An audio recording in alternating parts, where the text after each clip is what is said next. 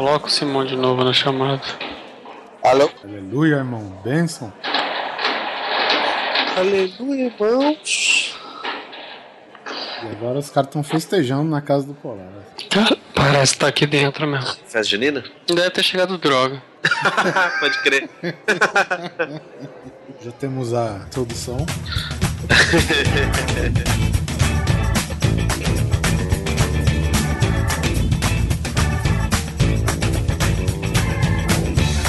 Grande Coisa. Um podcast que é bom, mas que também não é lá grande coisa.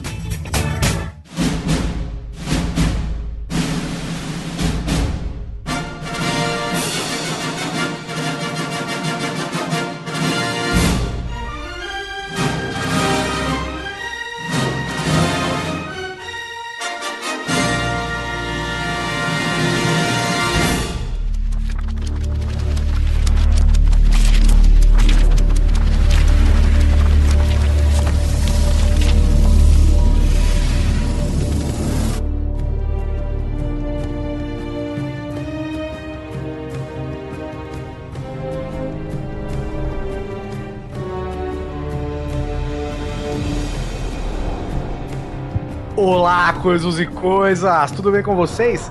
Aqui é o Guizão e nessa mesa redonda que não dá pra ver nada, pois estamos num breu total. Estou com Oliver Pérez, Em terra de cego, quem tem um olho é inimigo do demolidor. Alan Polar E o filme do Demolidor de 2003, Serviço sem cerveja é um pecado mortal. e José Simoneto. Opa, pelo nome inteiro eu tenho uma coisa apenas a dizer. Eu gosto desse filme. Então a gente vai estragar ele pra você, é verdade? Nós não vamos estragar nada. É, é caso. Nós vamos para o segundo episódio do nosso Reformando, Reconstruindo, Reciclando, não importa o que, Hollywood. Yeah! Nós vamos fazer o que dessa vez? Nós vamos tentar consertar o filme do Daredevil, o Demolidor da Marvel. É, a gente podia até mudar o nome pra Reformando Fox, né? Já é o segundo filme da Fox que a gente fala. Ah, puta merda. Tem uma lista grande já aí da. Fox, uma grande, é. E depois dos recados a gente vai ver se a gente consegue salvar este filme. Nem vi. Nem ele.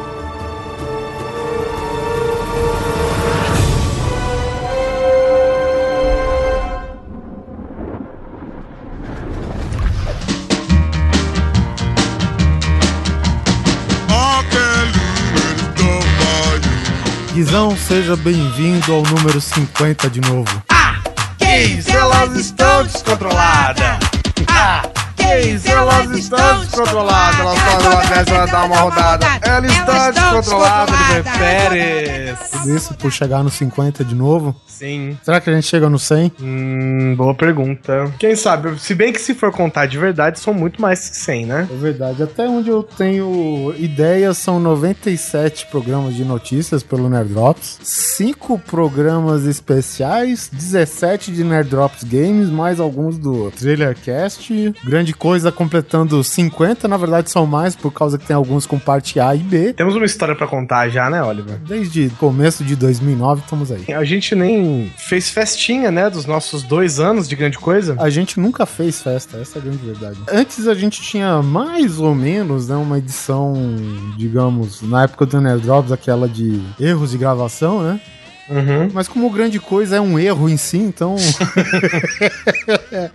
a gente não precisa mais fazer um cast exclusivo com erros de gravação, né? Porque tudo que tá errado entra pra dentro. Então, recado pra dar? Ah, Temos Nenhum. sim. Eu tenho um. não du- duvido. Temos sim que desde a semana que você passou, a semana passada, lançamos mais um filho aqui do Grande Coisa, não é verdade? É, é verdade. Só avisando novamente, né? A gente já falou uma vez, mas de repente aí pro pessoal que assina o feed apareceu mais um cast aí de surpresa, não sei o que. É uma experiência que a gente tá fazendo em termos de feed, o programa é definitivo, tá? Tivemos algumas respostas a respeito do ficar ou não no mesmo feed, mas vamos deixar, né, para um maior número responder aí. Pode ser nos comentários por e-mail, já recebemos por e-mail, pode ser por comentário, pelo Facebook, pelo grupo que a gente fez no Facebook, em qualquer lado, dá pra gente ter uma média mais ou menos, né? Lembrando que o podcast, no mesmo feed ou não, ele vai sair intercalado com o grande coisa. É, exatamente. Então, quer dizer, não vai ficar um negócio que atropela um ou outro, entendeu? Vai ser. É sempre intercalado. Uma semana o Grande Coisa, uma outra semana o Áudio 2, que é um podcast sobre podcast. É um podcast de entrevistas feito para a Podosfera Brasileira. Bom, algum recado seu? É, Curta a gente no iTunes, não se esqueçam, é sempre legal fortalecer a gente lá naquela página bonita da Apple. Passado esses recados bem rápido, cara, eu percebi que nossa caixa de e-mail, eu tive que abrir ela devagarinho, porque acho que ideia de jerico não é só a gente que tem. Não é ideia de Jerico, Oliver, são lapsos cognitivos. Tá bom. Lapsos cognitivos, tá bom. Isso, muito bem. Quando tiver a parte 2, já sabe o nome do cast. E eu também não sabia que escrevia assim, porque pra mim é aqui, na hora que saiu o cast, né, que não sei quem que foi que publicou, imagino que você, Popular. Popular, bom, enfim. É, eu jurava que Jerico era com G também. É, e não é? Não, é com J. Popular é o nosso master em português, né? Na verdade, ele pesquisou no Google, né? Coisa que a gente não fez. Pô, conforme eu aprendi com ele, ô dó. Primeiro e-mail é do Thiago Mendes Trindade, mais famoso como Thiago Musashi, Porto Alegre, 30 reais de anos, tá bom? Tá, ele manda aqui, olá Benjamin Jacobs Green. Eu tenho certeza que o Guizão não entendeu nada. Não sei quem é. É o Coisa. Caralho, Quarteto Fantástico, pô. Ah, nem lê essas porcarias desses desenhos. Ele manda aqui, caras, muito bom o podcast. Na história do lustre de palha, do nosso amigo Neto, imaginei o pai do Neto saltando sobre o ombro, fazendo uma acrobacia em direção ao objeto incandescente, terminando em uma pirueta e uma aterrissagem, seguido de um sonoro "Ha!", típico daqueles circos antigos. Né? É, pode crer. Apesar que todo circo hoje é antigo, né, cara? Se o circo lançar hoje, ele já é velho. É, já é uma ideia velha, né? Tá se- Todo circo tá pelo menos 50 anos atrasado. Nessas histórias de carro, lembro que quando era pequeno, fui para a praia com a família. E o tio dele tinha uma Brasília azul, Guizão. Começo dos anos 90. Ele costumava deixar o filho pequeno brincando dentro do carro. Mas vezes que o dia o pequeno saiu e esqueceu de fechar a porta quando meu tio foi tirar da garagem. A porta do carro abriu, bateu na lateral da construção e virou pra fora. Ou seja, abriu ao contrário. Ou abriu demais, digamos assim. Abriu mesmo. Olha, se tem uma coisa que essa porta fez foi abrir, viu? Ficando pendurado por muito pouco metal. Resultado, ele deu um esporro na criança, que depois veio brincando com os carrinhos no canto e comentando: Pois é, meu filho esqueceu o carro aberto e eu arrebentei a porta da garagem. Esse mesmo primo, que por sinal fazia muita arte quando pequeno, ia na casa da minha avó e mexia em tudo, especialmente no armário antigo. Só que certa vez a porta do armário estava encaixada sem as dobradiças. Por quê, né? Será que eles abrem é pra enganar, pra abrir pelo lado dobradiço? Estava... Pra enganar ladrão, É, lá. Estávamos todos na sala quando vimos o garoto aos berros, né? E, e quando fomos ver, a porta tinha caído nas costas dele que não conseguia se levantar e mais parecia uma tartaruga ninja. É, bom, ele falou também que ele, pra terminar, que ele falou que ele sofre de um problema crônico que é de unha encravada, já faz alguns anos. E olha só a inteligência do garoto. Ele se considera um, como que chama? Podólogo? É, o isso? pedófilo. Bom, ele é o pedófilo de pés. Bom, ele tentou fazer uma microcirurgia no próprio dedão. Acaba dizendo aqui, não preciso dizer que terminei mastigando a carne já infeccionada com o cortador e piorando em muito a situação. Aliás, escreve este e-mail durante um atestado resultado de outro episódio de unha encravada. Bom, pelo jeito não aprendeu. E PS, deu duas semanas até o SUS testar o ovo com shoyu. Alguém, será que alguém testou ovo com shoyu? Se testou, tenho certeza que acho que não vai ter coragem de mandar e-mail, cara. Se testou, quero fotos. Eu não quero. O próximo e-mail é do ouvinte Gadiego Fernandes. Eu acho que é Diego Fernandes, se eu não me engano. Ou, ou é o nome de pais muito indeciso. ou era Gastão ou era Diego. Acabou Gastão, velho. Ué. Que Gastão, velho? Quem, que quem que fica em dúvida de chamar o filho de Gastão? O Gabriel, porra. Tá, pode ser. Olá, grandes coisas. Esse podcast foi muito hilário. Mijei nas calças de tanto rir. Nós não queremos isso, tá? Por favor. Eu tenho uma história Toma de ideia de jirico. É, serviço completo. Quando eu era pequeno, gostava do super-homem e ainda gosto. Eu peguei uma daqueles cintinhos de elástico de nylon pra roupa de ginástica de mulheres. Amarrei o cintinho no armário de cima da cama dos meus pais, formando uma forca. Olha só. Passei em volta do meu pescoço e comecei a chamar desesperadamente pelo Superman. Até que minha mãe chega desesperada e me tira da forca improvisada, falando que o Superman não existe quando acontecer algo parecido era pra chamar por ela. Por último, vocês falaram da Avenida Indianópolis. Eu moro a dois quarteirões dessa avenida e também tem garota de programa, não é só travesti, tá? É um cara que conhece o produto. A fundo. Exatamente. Continuem assim, vocês são fantásticos e um grande abraço. Caralho, isso me lembrou uma história de engenheiro. Eu até podia ter contado no programa, sabe? Que o engenheiro, outro dia, a gente costumava almoçar junto, e ele todo preocupadão, mal comia direito. Eu falei, cara, o que, que aconteceu, cara? Porra, meu filho tá todo quebrado no hospital. Eu dei uma fantasia do Batman, sabe essas fantasias que é tudo. Que vende na ReHap. É, que o defunto é bem maior que a criança, tá ligado? Sei, sei. Que fica tudo folgado, a máscara toda torta, não é? O, tipo, o olho da máscara fica no nariz, essas porras assim. Eu falou que deu uma do Batman pro filho e o cara, ele pulou no vão, esse tipo. Das escadas. Das escadas, de um andar pro outro, cara. Ai, E aí, obviamente, se machucou todo. Eu falei, mas e aí? Não, o médico falou que tá fora de risco, não quebrou nada, só luxou aqui, não sei o quê. Eu falei, ué, por que você tava preocupado? Porque eu sei que o filho da puta tá estudando aonde que ele errou pra fazer de novo. e é uma grande verdade, né, cara? Que é coisa de criança, é bem isso mesmo, né? sim. Próximo e-mail do Vinícius Badona. 32 anos. Policial, mano. Vixe, mano. Policial Civil, Militar ou Federal? O amigo Rafael Malaca me indicou vocês no começo do ano e desde então venho tentando deixar tudo em dia. Ó, outro Pô, que legal, cara. Valeu. Rafael. Acho que a gente nunca leu nenhum e-mail do Rafael, nem nada, né? Pô, mas que legal, cara. Ele indicou alguém, olha que bacana. Valeu, Rafael. Obrigadão, cara. Continue espalhando a palavra. Afinal, ele é lei, né? Agora é sua vez, exatamente. Abordou alguém, falou, ó, ouviu grande coisa? Não, não, na cadeia. Ó, porra, aí sim, hein, ouviu? Já ouviu o podcast? Ô, o que que você ouve? Ah, não sei o que. Ouviu grande coisa? Não, chilindrou agora, filha da puta. 24 horas na cadeia. Sobre o episódio 49, vamos lá, ideias de jirico de um policial, vamos ver. Me identifiquei bastante. Até porque teve uma época que meu apelido era Gardenal. E já já vocês entenderão o motivo. Tinha lá meus 10 anos, fui para um clube da cidade com meus parentes e lá tive a brilhante ideia de pegar aquelas boias infantis de. Cara, eu li esse e-mail. Tive a brilhante ideia de pegar aquelas boias infantis de braços, pôr nos tornozelos e pular na piscina. Minha intenção era de boiar mais fácil. Não deu certo. Quando pulei, senti minhas pernas sendo puxadas para a superfície, porém o resto do corpo ficou na vertical para baixo. Após ficar uns 10, 15 segundos submerso, foi retirado na água por um cara vestido de vermelho que me perguntou: Tá ficando maluco, moleque? Tive outras realizações de Irico, como descobrir que chuveiro de ferro Lorenzetti não deve ser tocado quando você estiver molhado e descalço e pelado. Tomando banho por aí Sim, vai. Do jeito mais não digno da história, né? Caralho, você é a primeira pessoa da minha vida que você é a prova de que chuveiro dá choque, velho. Segunda. Até hoje, eu não consigo trocar a temperatura de chuveiro na mão. O Oliver já presenciou isso. Eu tava na casa dele um dia, Ah, sim, sim. fui tomar banho, eu tava frio, eu acho, eu tava muito quente. Eu peguei, sei lá, um shampoo e fui dando uns, um soquinho assim, tuc, tuc, tuc, tuc, Eu, eu tenho o problema de confiar demais naquela pecinha plástica que é fundida em volta, porque na verdade o regulador é um metal Uhum. que aciona um mecanismo e tal. Só que eu dei azar, cara, de que a pecinha plástica quebrou na minha mão e eu peguei no ferrinho. Ai. E aí foi outro chacoalho desse. né? Ah, então, e aqui em Brasília é tudo 220, né, cara? 220 molhado eu já me cago todo. Imagina, você se caga todo. Nossa, Deus do livre.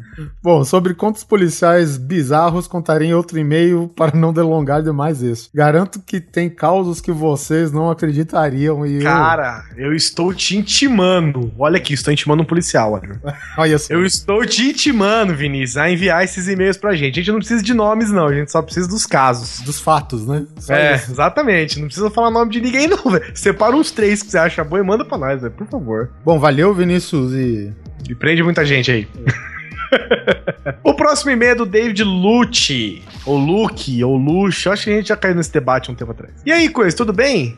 Eu sou o David, eh, a gente já falou antes, 22 anos de Caxias do Sul. Eu já falei, a gente tem bastante ouvinte do Rio Grande do Sul, né, cara? Especialista em segurança, arqueiro, futuro desenheiro e consultor Apple da Podosfera. Ah, lembrei de você, Dave. É aquele que eu pedi as dicas do, de como funcionar o 4G do iPhone. sem sucesso. Sem sucesso. Não por culpa do David, é claro. Talvez. Não. Culpa sua, cara. Você comprou o telefone gringo, velho. Culpa nossa, na verdade. né? o meu e o seu são americanos, né? Ah, se fuder, velho. Tudo começou numa tarde de verão, olha só, praticamente um filme. Onde eu e meus amigos resolvemos fazer uma guerra de bexigas de água na rua de casa e recrutamos todas as crianças conhecidas do bairro para se juntar à brincadeira. Eu deveria ter uns 8 anos naquela época e a maioria das crianças também estava nessa média. Separamos o grupo em dois times de 10, caralho, velho, e fomos preparar nossas bexigas. Quando- enquanto enchíamos nossas bexigas, eu tive a brilhante ideia de por que não colocar outra coisa em vez de água? E o pior, as outras crianças do meu time gostaram da ideia. Então juntamos tudo que pudemos encontrar: água sanitária, já, já fudeu aí, né?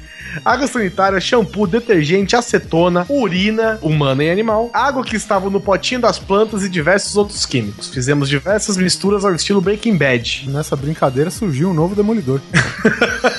Eles inventaram um novo, um novo elemento da tabela periódica. Colocamos as bexigas e fomos para o combate. O resultado já podem imaginar, né? No fim das contas, ninguém se machucou seriamente. Só algumas marcas vermelhas na pele, algumas bolhas, irritações, coceiras, olhos ardendo, mas nas cabeças da criança estavam tudo certo. Ah, e ganhamos a guerrinha, já que invadimos o, todo o time adversário. Olha que regra foda pra uma pra guerra de criança de 8 anos. É, não vale se derreter, né? É isso. E por hoje é isso. Parabéns pela qualidade do podcast, que a cada episódio melhora tanto em quesitos técnicos, humor, conteúdo e tudo mais. Continue sempre com um ótimo trabalho. Valeu, David. Obrigado, hein? Bom, quem manda aqui é o nosso velho conhecido Anderson Marcos Cardoso. E aqui ele está nos contando, Guizão. Não sei, eu imagino que ele seja até hoje, porque o cara que tem esse costume não larga assim tão cedo. Ele é o explorador. É o cara que ele compra TV, som, computador, mesa Yamaha com 127 canais. E ele abre e quer desmontar a porra pra ver como que é dentro, entendeu? Eu sei como é que é, cara. Sempre sobra parafuso. E ele tá falando aqui, até o dia que ele tentou abrir a TV. Puta, eu já sei. Trabalhei numa técnica autorizada, já tô imaginando. Duas palavras pra você, flyback. Neste dia, minha TV estava sem foco na imagem, com o gama bem fraco. Olha só, técnico. Aliás, nem gama direito tinha, mas de tanto eu mexer. Para clarear, quando eu resolvi novamente, digamos, consertar. Abri a TV, como já conhecia o esquema, mexi nela ligada mesmo. É, Pra quê, né? Só que eu lembrei de um dia ter escutado um amigo meu dizer que eu não devia mexer na TV daquela forma, porque podia causar algum dano, etc. Isso ele tá falando uma TV de tubo. Sim, tubo de raios catódicos. E que precisava descarregar a mesma, pois foi o que eu fiz, só que com uma chave de fenda. Óbvio que um técnico especializado faria isto até com um parafuso e sairia certo. Mas eu fui lá, dar uma de fodão e tirei a TV da tomada. E em seguida tirei a tal da a tal chupeta da TV, aquela paradinha que fica no tubo ligado ao flyback. Olha lá, filha da puta. Parece, parece uma chupeta mesmo. né? Pois bem, no que eu retirei a peça, esqueci de colocar de volta ao terminar o procedimento. Alguém me chamou e o que eu virei para olhar, encostei a mão bem em cima de onde ficava a peça. Cara, tomei um choque ali que o meu deve ter feito até bico, sem sacanagem. Eu Tem não, até uma marca de mordida até hoje nessa cueca aí que você usou. eu não via nada, ficou tudo turvo e ficou com a cabeça doendo por umas boas horas. Nunca mais quero saber de TV de tubo na vida. Olha, eu fiquei sabendo, eu não sei se essas são realmente dimensões de se acreditar, mas que tem flyback que chega, acho que, obviamente, dependendo da televisão, né? Que chega a 20 mil volts. Que? Que vale muito mais Mais do que dinheiro! e muito maior que os seus órgãos internos!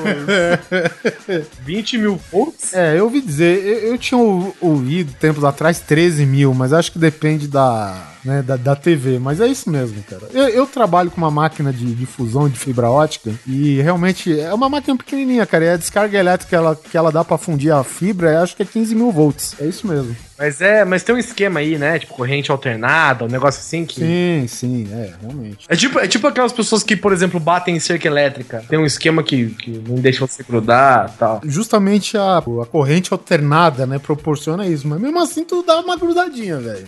Você não tomar cuidado, mas é. Você beija a sua cueca. Pô, ele conta outro caso aqui, da, sa- sabe, né? Aquelas histórias de. Sua mãe provavelmente já deve ter comprado muito produto de limpeza em qualquer tipo de vasilhame. Ah. Né? E ele foi dar uma golada em um- uma garrafa PET e ele já viu que tinha, né? Deve ter dado um gole de uns 2 litros de uma de cândida. Caralho. Bom, você tá. eu Posso dizer que você tá branco por dentro. Mas é isso aí, valeu, Anderson. próximo e-mail é do Ismar Lombardi Júnior, 18 anos, estudante de engenharia Santa Catalinda. Bom dia a todos, excelente programa, o de 10 de Jerico. Venho compartilhar um caso que aconteceu comigo há muitos anos, numa época de minha infância em que mascar pedras de gelo era um luxo. Nossa senhora. Olha, caralho, onde você morava. Estava na praia, em um dado momento, pedi para que meu pai me de- desse a mim as pedras de gelo do seu já citado caldo de cana. Já citado aonde, cara? Em algum e-mail muito longo. Não citou, não, velho. Umas duas ou três. A ideia, mascá-las simultaneamente. tá, três pedras de gelo na boca de uma vez. Para uma criança de no máximo 5 anos, era um pouco demais. Fato que se agravou após eu ter engolido todas elas inteiras. Conclusão: em segundos eu estava asfixiando, com a praia toda me segurando de barriga para baixo, chacoalhando para ver se algo acontecia. Só com a presença de uma médica mais tarde, mais tarde, né? Tipo, seis horas depois, voltei a respirar. a minha mãe não gostou muito. Né? Imagino que você deve ter adorado. Esse literalmente se meteu numa fria. Caramba, uma vez eu engasguei com um pedaço de carne, sabia? Mas eu dei sorte. Eu não sei se eu engasguei na verdade. não, se tivesse dado sorte, você não tinha engasgado para início Não, conversa. não, foi o seguinte, porque são duas hipóteses, né? Uma que ela entrou, sabe quando entra atravessado, né? Tipo, entrou atravessado e machucou todo o meu esôfago. Não lembro se foi isso, né? Aí eu acabei engolindo uma vez e acho que entrou atravessado ou eu machuquei o esôfago, né? E pareceu que eu tava engasgado. Ou a hora que a, a carne travou, travou em, pra baixo das vias aéreas, sacou? Tipo, um, pa- um três dedos pra baixo da entrada do pulmão, sabe? Para. Assim, é claro que, né, gente, a entrada do pulmão e a entrada da, da comida são diferentes, né? Um é laringe, outro é faringe, né? Mas quando uma trava, pressiona a outra e você se fode, né? Você você engasga e fica asfixiado. E eu acho que ficou um pouquinho pra baixo da entrada do pulmão, sabe? E eu não, não fiquei asfixiado, só fiquei com dor só. Menos mal. Está aqui Né? pra contar a história. não morri não, gente, pode ficar tranquilo. Próximo e-mail, Felipe Justino, 23 anos, Londrina, Paraná. Apesar de escutar o cast de vocês pelo menos seis meses, é a primeira vez Seis meses? que escuta o cast pelo menos há seis meses. E é a Ah. primeira vez que escreve. Entendi. É a primeira vez que escrevo e ao ver qual era o tema do podcast dessa quinzena, não pude deixar de relembrar algumas histórias. É engraçado, Oliveira Pérez, todo mundo teve uma ideia de jirico nessa vida, não? Pois é, e teve pessoal que ficou quietinho. que é o que a gente vai deixar de ler por causa de tempo. Uma delas foi na época que eu fazia faculdade. Melhor época para se comentar essas ideias. É, você deixou claro, né? Que a Sim. faculdade é o lugar que você vai para adquirir conheci- conhecimento e é onde se reúnem os maiores imbecis da humanidade, né, velho? Pois é, cara. Um dia, na hora do intervalo, eu e minha amiga percebemos que uma outra amiga nossa tinha deixado a bolsa dela em cima da cadeira da cantina. Então a Xênia, da minha amiga, disse para mim: e se nós pegássemos o celular dela escondido e esperássemos ela dar a falta e ficar desesperada para depois devolver? Sounds like a plan. O que aconteceu foi quando minha amiga desbloqueou a tela do celular, percebeu que não era da nossa amiga e nem a bolsa na qual mexemos. Nossa, ladra. Ou cleptomaníaca, né? Não, porque cleptomaníaco não rouba essas fitas, né? Rouba. Não, não rouba. Cleptomaníaco rouba, tipo, coisa, é mais coisa de valor sentimental do que valor é, econômico, sacou? E ela pode vir aqui e roubar o meu o figure do Jack Bauer, é isso? Exatamente. Filha Exatamente. da Puta. É, é, isso. Fora isso, é, exatamente. Filha da puta mesmo. Ela é pode, doente e filha da puta. ela pode pegar o meu Sauron aqui, é isso mesmo? Exatamente. Costuma ser pequeno, né? Pra poder caber na bolsa. Tipo, ela não vai levar aquele seu Darth Vader tamanho Ah, real. Vai, vai ficar o sabre saindo. Um punho inteiro no sabre saindo da bolsa da mulher. Bom, simplesmente fomos correndo de volta para a cantina para devolvermos. Porém, a moça que não tinha a menor ideia de quem era a gente já estava sentada segurando a bolsa. Simplesmente chegamos nela e falamos: Moça, então, sabe como que é? Aconteceu um negócio aqui. É. Tipo que nem a Chiquinha, né? Estamos devolvendo seu celular porque a gente abriu a sua bolsa pensando que era de nossa amiga. E roubamos ela para dar um susto, ok? Obrigado e tchau. Saímos correndo sem ao menos ouvirmos a resposta dela, cara. Isso é aquela que, eh, quando você conta a verdade, é quando mais soa como mentira, né, velho? É. A Então história é ela melhor- vai dando volta, volta, volta. E Sim. não tem. Não É tem melhor nem ficar pra ver mesmo, né? Fala assim, ó, ó, a gente chegou da nossa amiga, roubamos o celular, tá aqui de volta. Beijo, tchau. Você sabe com qual que é a minha política é esse? Ir até o fim. Eu ia lá e roubava o resto da bolsa. ah. Bem, é isso. Desculpe pelo e-mail longo, que não foi longo, mas eu precisava contar essa história que é boa, mas não é lá grande coisa. Um abraço aí, Felipe. Muito obrigado. O último e-mail é do Felipe MacLeod. Salve coisos! Felipe MacLeod, agora com 33 anos, a idade de Jesus Cristo, Belo Horizonte, Minas Geroba. Mais um cast sensacional. Ideias de Jerico deveriam ser caracterizadas até determinada fase da nossa infância e adolescência como as únicas ideias que temos. Se naquela época refletíssemos com a mentalidade de hoje, 99% das ideias de Jerico após idealizadas viriam com um comentário. Isso não vai dar certo. Lembro-me de uma vez estarmos com uma turma brincando na casa de um amigo de polícia ladrão, pega-pega, mais um monte de coisa. Mas que era alguma brincadeira em que corríamos feito loucos com o objetivo de passar a vez para o outro. A casa desse amigo estava com o segundo andar em construção e tinha diversos materiais de construção espalhados pelo chão, encostados em paredes. E, e numa dessas corridas para pegar o outro, o que estava fugindo pisou em um monte de madeira e. E tal qual uma armadilha ao estilo Indiana Jones, as madeiras se movimentaram e uma delas, que parecia uma lança, Nossa. caralho, suspendendo o suficiente para que atravessasse a batata da perna do que corria atrás. Caceta. Moral da história: o empalado foi parar no hospital morrendo de dor, teve que fazer a remoção da estaca de madeira e ficou de muleta por um bom tempo. O resto da turma ficou de castigo. Nota: o, o castigo foi dado pela mãe do dono da casa que se estendeu para todos os presentes. Pode crer. Se fosse contar todas as idiotices que fiz ou participei na infância, iria ficar o programa todo falando. Mas como menção honrosa, já pulei o muro da escola, só que para entrar nela, porque o portão tinha fechado. Enfim, é isso. Valeu, valeu, Felipe. Brigadão, velho. Não é todo mundo que pula pra dentro da escola, né? Pois bem, Guizão. Por essa quinzena chega de e-mails e agora vamos apagar as luzes? Vamos mostrar que Demolidor, sim, pode ser um filme do caralho. Vamos tentar, pelo menos.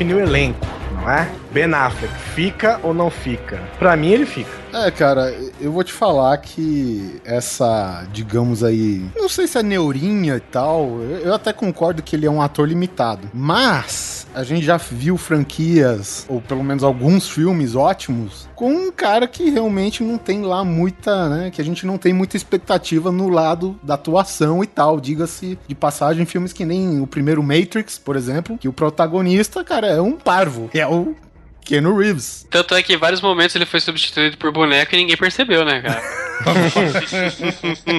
É uma interpretação meio robótica, né? A gente percebeu quando era boneco porque tava mais sorridente o boneco, né? Diga de passagem. Mas nós não estamos falando de Matrix. Vamos lá, cara. Eu, assim, eu também acho que não, não, não é necessário trocar o Ben Affleck. Eu, eu sabe, a única coisa que eu senti falta, porque assim, fala-se no filme, você sabe que no quadrinho também, ele era um esportista, né? Eu acho que ele podia ser mais fortinho e tal, entendeu? Porra, mas, eu, mas o cara tá mal mala no filme, caralho. Não, Porra, mas mas o o- filme o ele, cara- ele se ele fosse mais forte- caralho. Não, ele Ele- apanha pra cacete. Quando E criança. parece que ele não enche o. Ele não enche o uniforme, velho. Tem minhas Ah, dúvidas, porque, assim, só pulando pra frente, tem uma cena, a cena lá da luta do bar, tem aquela cena que tá as mesas de sinuca pegando fogo e tá filmando ele de costa, velho. Porra, velho, as costas do, do filho da puta vai de um lado pra outro da minha tela wide, velho. É, não, eu acho que Dependendo eu da lente que eu usar, eu também faço a mesma coisa, velho. Eu acho que ele tá bom como personagem, assim, não, não trocaria. É. Não tem ninguém que Eu eu, falo, porra, esse que- cara é um ótimo Matt Murdock, sabe? Ele pra mim tá bom como o Demolidor. Assistindo essa última vez, eu gostei muito do cara que faz o pai dele. Eu falei, putz, esse cara acho que seria muito foda no papel, devia trocar aqui, assim, né? Diga-se de passagem, o pai dele, cara, tá muito muito fiel com aquela releitura lá que o Frank Miller fez, cara. Que inclusive o, o Frank Miller retrabalhou a origem do, do Demolidor, né? E depois ele meio que concentrou numa minissérie, que é justamente O Homem Sem Medo, né? Que ele meio que reconta a origem, uma nova origem do Demolidor, né? Meio que diferente do. Da, meio que diferente, não, né? Com mais elementos daquelas histórias originais lá de 62. E justamente o pai do, do Matt Murdock, cara, porra, tá perfeito, cara. Você não perde, você não tira, não, não põe, não falta nada nele. Tá, tá muito bom mesmo. Mas vendo assim, eu, eu vendo o Ben Affleck com essa roupinha, eu olhei e falei assim, eu acho que ele vai ficar bem de Batman. Não sei. então, cara. É, eu gostei, eu gostei.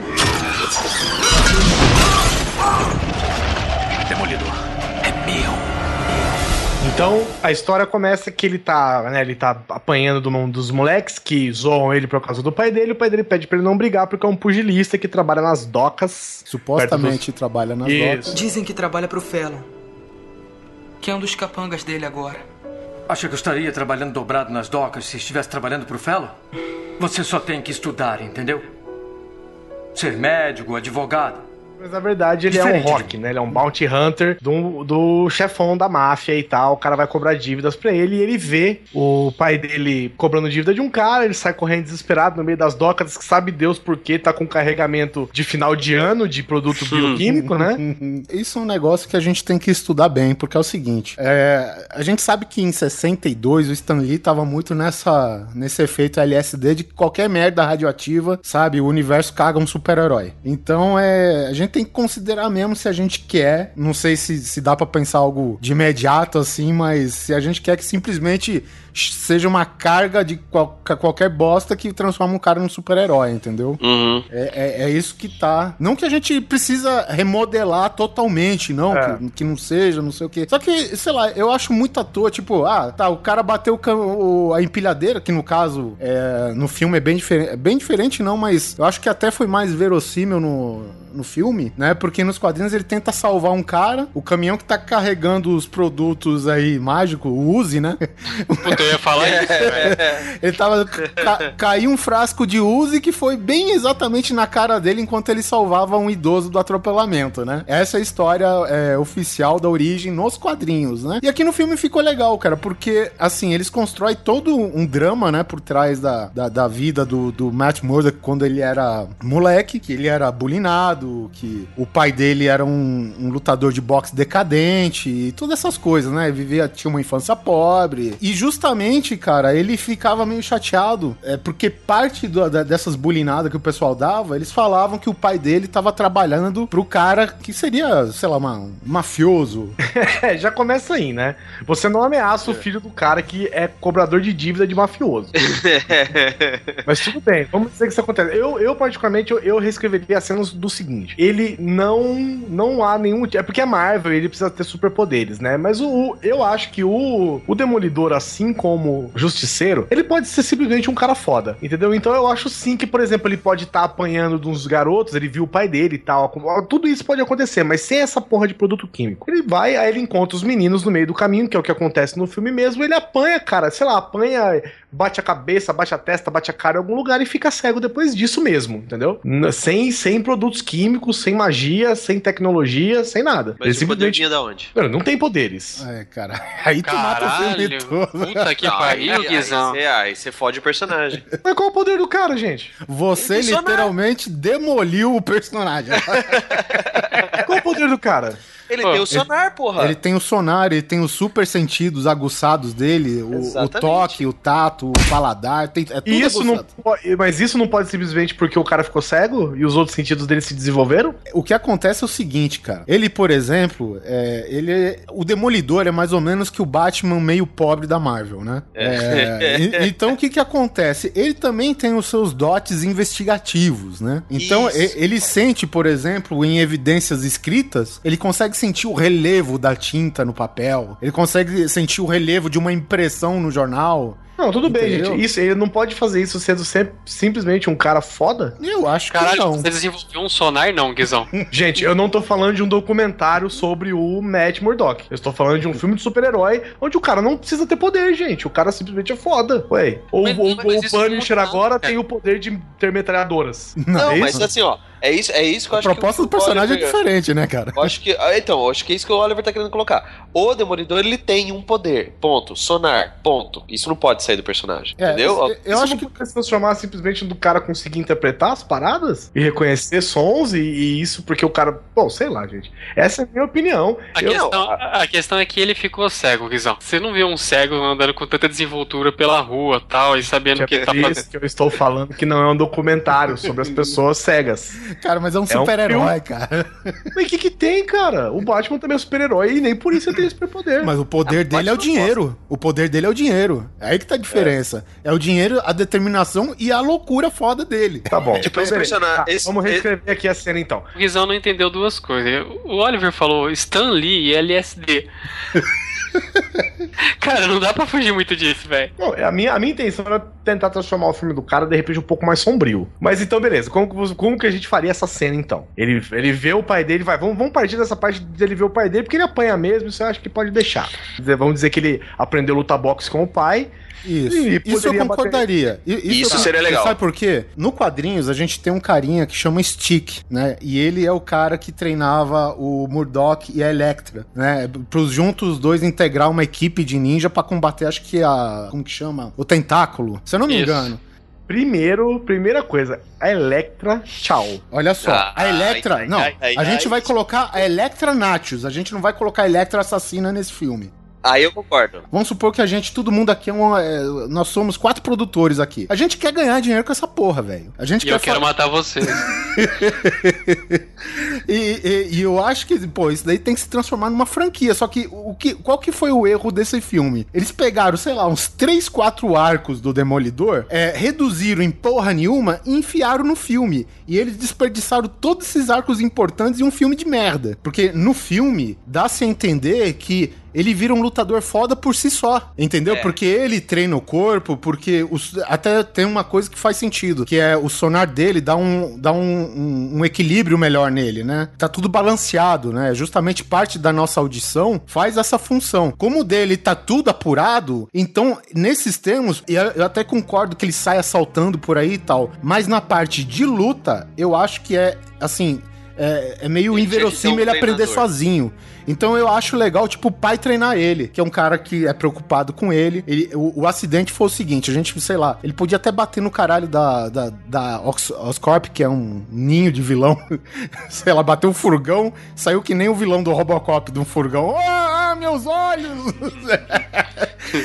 Aconteceu no filme, vamos deixar assim. Ele viu o pai dele tra- realmente trabalhando pro mafioso, que no filme é o Fallon, né? Na verdade, uma, é uma adaptação do manipulador lá dos quadrinhos, mas enfim, tanto Eu não faz. consegui. Eu, pra mim era Senhor Salamanca, velho. Senhor Salamanca, é ele mesmo. Vamos transformar isso um pouquinho mais bonito, então. É. Ele vai, ele sai mais cedo da escola, de skatinho, vai encontrar o pai nas docas, com aquele carregamento infinito de, de- de lixo industrial radioativo biológico, né? Biohazard. Ele encontra o pai dele cobrando um cara, certo? Posso colocar um tonzinho que pode arrumar? Porque no filme eles colocam ele cobrando um, qualquer, um cara qualquer, só pra falar que ele tava cobrando. Só pra falar que ele tava vendido pro cara, né? A gente pode falar que ele tava cobrando o cara a despejar aquela porra de lixo em qualquer lugar. Porque é, é tipo. Tem uma máfia pra isso. Tem- não Pô, tem? você tem. Nossa. Porra, tem uma máfia isso. Pô, eu não. Se eu, te- se eu tenho que despejar lixo em tal lugar, eu tenho que pagar. Então, os caras, pra não pagar, eles despejam em qualquer lugar. Eu falo, cara, tô com. Justifica o tamanho do carregamento até, É, eu tô com 25 barris aqui de Uzi vindo da Oscorp, sabe?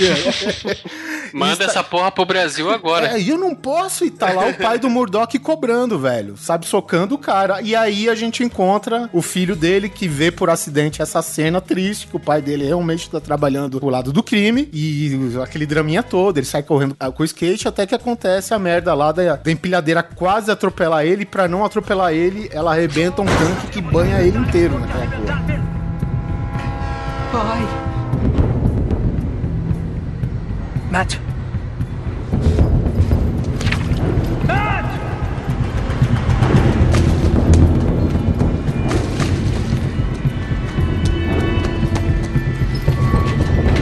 Cuidado, rejeito biológico.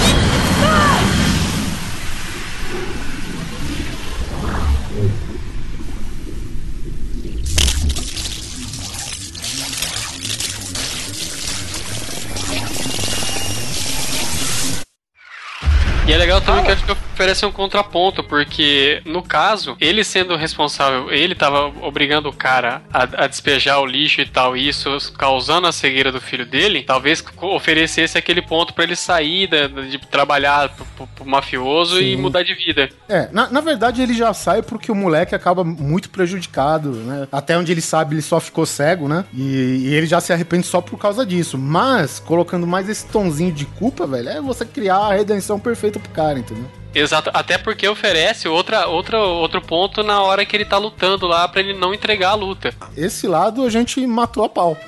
já, sabe? Em, É. em 15 minutos conversando aqui. Mas é isso, cara. Aí você falou que do pai dele treinar ele com a luta, né? Sim. Ajudar ele parte da luta. Agora diz pra mim, o pai dele sabe que ele é cego e que ele tem esse poder? Não, o pai, o pai dele, o pai dele ensinou boxe pra ele desde pequeno, velho. Ele É, ele poderia estar sempre aprendendo, talvez, né?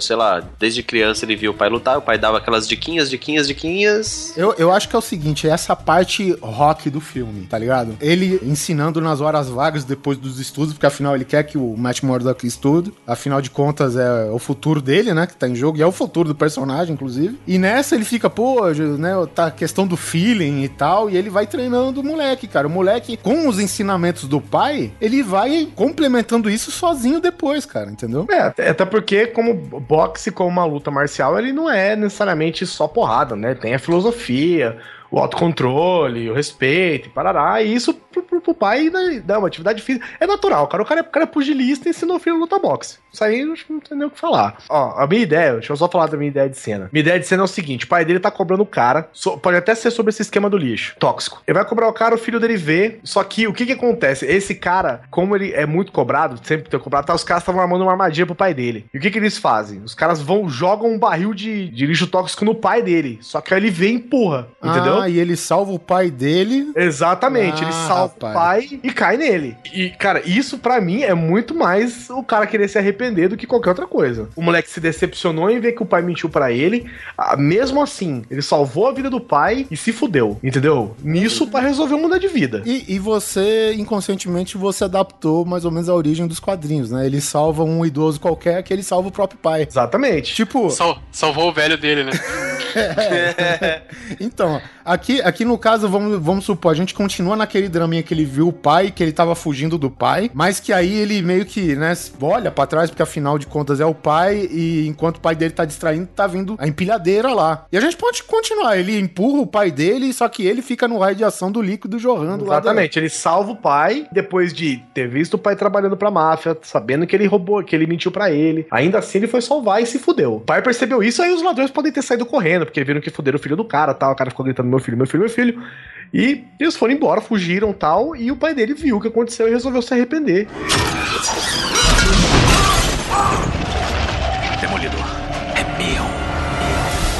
Pra outra cena agora, que é a hora que ele acorda no hospital. Que é a hora que ele tem os poderes dele, né? Porque a gente já pulou toda essa parte É, dos é verdade, poderes é até um moleque não ter poder nenhum. Ele começa. Beleza, ele acorda no hospital com um barulho de martelo absurdo na cabeça. Isso aí, beleza pra mim. Ele acordou do coma dele, começou a ouvir, né? Mil coisas, mil passos, mil sons, tudo junto, que ele não conseguiu discernir, né? Que ele nunca viu isso na vida dele.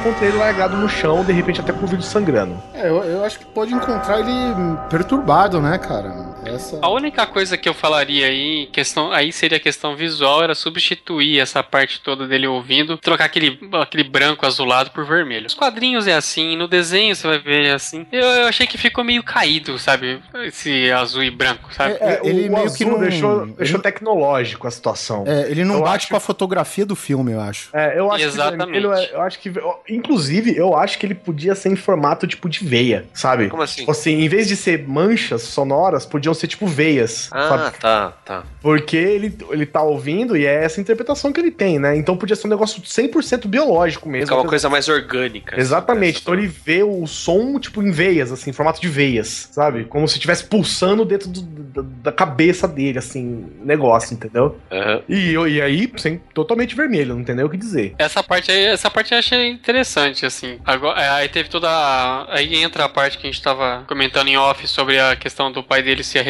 e, e voltar a lutar boxe e o, cara, e o moleque se esforçar pra não. O fato dele ser cego não, não atrapalhar a vida dele. E é quando a gente vai. é, o pai volta a treinar duro, ele percebe que ele tem o, o sonar dele lá, o, o radar dele. E a gente corta, acho que pra, pra luta agora, né? Você sabe como o Matt Murdock ficou forte, né? Depois que ele ficou cego. Ele foi Ai meu Deus. carregar os livros de Braille pra escola, velho. Não é brincadeira, não, velho. É pesado, velho.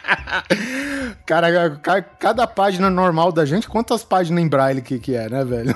Nossa, é verdade, hein? É a página mais o relevo, né, velho? Puta que pariu, velho.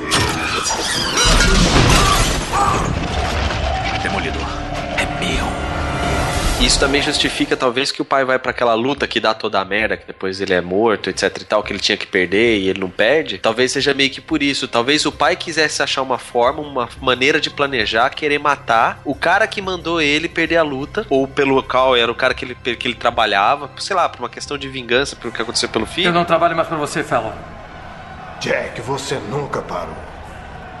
Você acha mesmo que venceu aquelas lutas sozinho? Você está com 42 anos.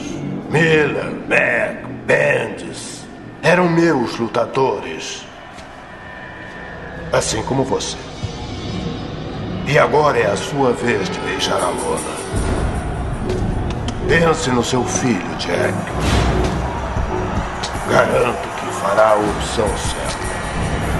A gente corta pra luta já, né? Vamos, pode fazer aquele videoclipe rapidinho dele mostrando os sentidos dele mais apurados e tal. Eu, eu acho interessante mostrar, tipo, de repente, só pra dar um tom visual mais foda no filme. Porque eles exploraram tanta coisa com esse lance do sonar e não exploraram, tipo, os golpes que o pai dele dá no cara, entendeu? E, tipo, cada golpe que o pai dele senta com tanta raiva no carinha que supostamente ele teria que entregar a luta, tipo, sabe, a- aquele impacto sonoro, pode ser até no estilo que o Guizão falou, das veiazinhas se formando, sabe? E o impacto é tão foda que ele começa a se desenhar a partir do punho e junto com a cara do cara, assim, e vai se espalhando pelo ringue todo, aquela parada, sabe? A fonte de som que fazia Exato. ele observar e ver, e ver toda a luta seria a partir da mão É. do pai dele dando a porrada na. Pô, legal isso. é É, já, legal. já tem a, a toda aquela atmosfera de todo mundo gritando e tal, né? Mas, tipo, Uhum. dá um ressalte nisso, né? De repente. É, eu acho que podia mostrar ele fazendo coisas triviais também, tipo, de repente pegando um negócio que tá caindo. Só, não, ele não precisava lutar, não precisava brigar com as pessoas, entendeu? Como ele fez no filme. Ele podia simplesmente fazer coisas triviais, de repente até uma coisa mais foda, tipo, sei lá, passar o pé num ladrão que tá correndo,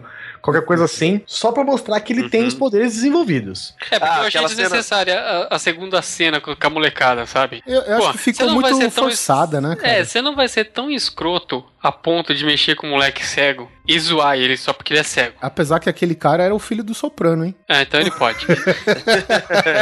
É, o Porque, ator, cara. principalmente porque nesse ponto, o- o- aquela giradinha no ar que o cara dá, eu Ah, acho completamente velho, é uma desnecessária, merda, velho. Uma merda, cara. E outra, ele não precisava lá da, da lição de, de esgrima, de ficar dando na cara do rapaz com. Porque é o seguinte, quando aquele moleque ele faz cenas que, em tom dramático, ele manda muito bem. E quando ele faz essas cenas forçadas, ele é um ator totalmente bosta, velho, sabe? Então, sei lá, fica meio desequilibrado é, essa atuação desse moleque aí com ele dando as pancadas, alguma coisa que ele tá fazendo que não é pra ele fazer, porque não é natural dele. Ele, ele é da escola Bruna Marquezine, né, cara? Tipo, ele tem que fazer. e tal. Então eu acho que podia cortar essa, essa parte de, dele batendo nos meninos, sabe? Ah, Totalmente.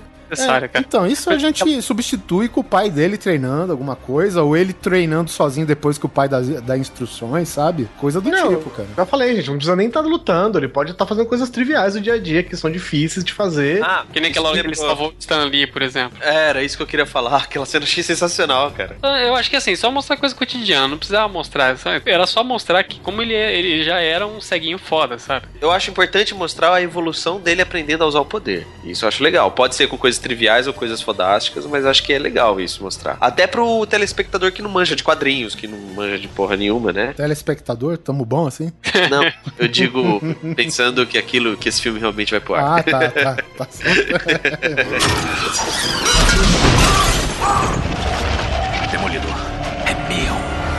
E numa dessa ele poderia tá ele poderia morrer talvez em cima do ringue, é, sendo um pouco até mais chocante assim nos olhos de todo mundo, só que também velado, meio que querendo já trazer uma coisa mais assim maior, mas a raiva do pai dele, que nem um maluco partindo pra cima de alguém e esquecendo totalmente que ele tinha que perder aquela. É, isso aí!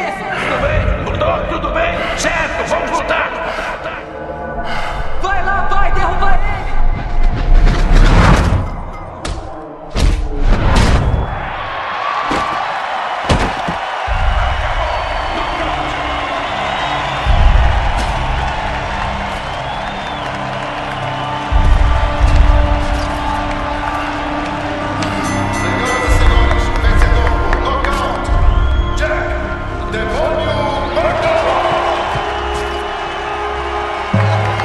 Pode fazer a luta mais sanguinolenta que você quiser, cara. Mas eu acho que o lance dele morrer nos fundos da. lá, na- na- naquela, naquela viela lá, né? Naquele beco, eu acho muito mais assim. É, Batman. im- impactante. Não, não por causa de Batman, cara, mas é por causa que o cara morreu na merda. O É, cara, E ninguém soube, né? E ninguém soube, exatamente. O cara É. morreu pobre, como um lutador decadente, esquecido no fundo de uma academia, entendeu? Bom, e isso acontece, cara.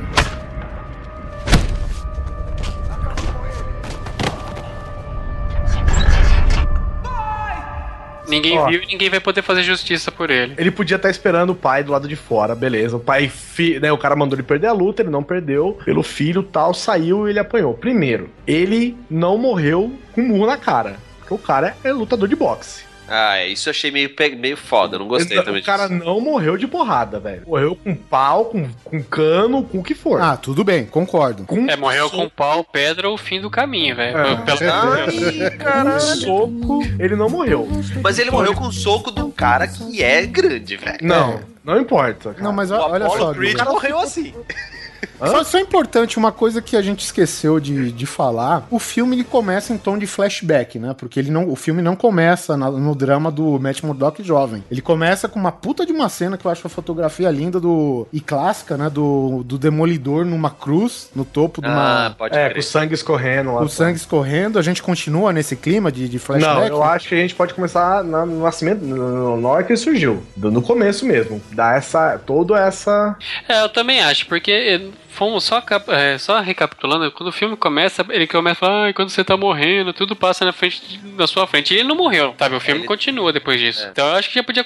Já, já, já foi uma cagada aí, não, precis- não precisava ter feito isso. É, mesmo porque se você cortar as partes é, que, que vamos supor que liga aquele comecinho, até quando a cena volta aquele mesmo começo, é, ele chega lá, cai, o padre ajuda, "Ah, não, não, tô aqui, deixa eu lutar com o mercenário, né? Então, não É, faz primeiro sentido realmente, né? Primeiro que o cara é super-herói e ele não tá morrendo porque ele tomou uma perfuração no ombro, né? Começa por aí. E a gente sabe que perfuração em ombro em Hollywood é a mesma Nada. coisa que nada. Nada. É, é que nem tomar um tiro do lado direito do peito. Você Não é pode nada. colocar um chiclete e tá tudo bem.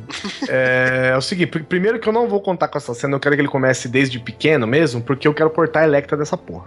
Cara tá revoltado, velho. Não, quero mesmo. Eu quero mesmo cortar a Electra. Eu vou, eu vou colocar a Electra nesse filme, mas em outro momento. Concordo. Tá, então vamos, vamos cena por cena, hein? Ele resolve ganhar a luta e morre atrás. E sai e é morto atrás do, do ringue ali, do teatro, do negócio. Sim. O moleque não tava com a roupa do pai. O pai saiu com a roupa de Daredevil, porque a roupa do pai dele tem chifrinho mesmo de Daredevil vermelho. No filme. Sim, no filme. E o cara morreu com essa roupa. Ele saiu, sei lá, alegrão tal, trocou de roupa, pôs, pôs só por cima, não precisa nem estar tá com os braços dentro, pôs só na cabeça, só qualquer coisa para sair, e morre assim. A hora que o filho encontra ele, ele tá caído no chão com uma rosa no, no peito, com a roupa de Daredevil. Não vê, né, mas ele sente a rosa ali e tal. O, o Guizão, o, eu tava vendo lá na, na minissérie lá do Homem Sem Medo, além de, de ele tomar um couro atrás da arena lá que ele lutou, ele toma um tiro na boca, velho. Então, Isso é legal.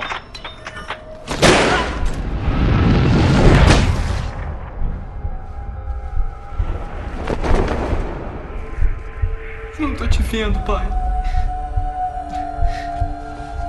Não tô te vendo.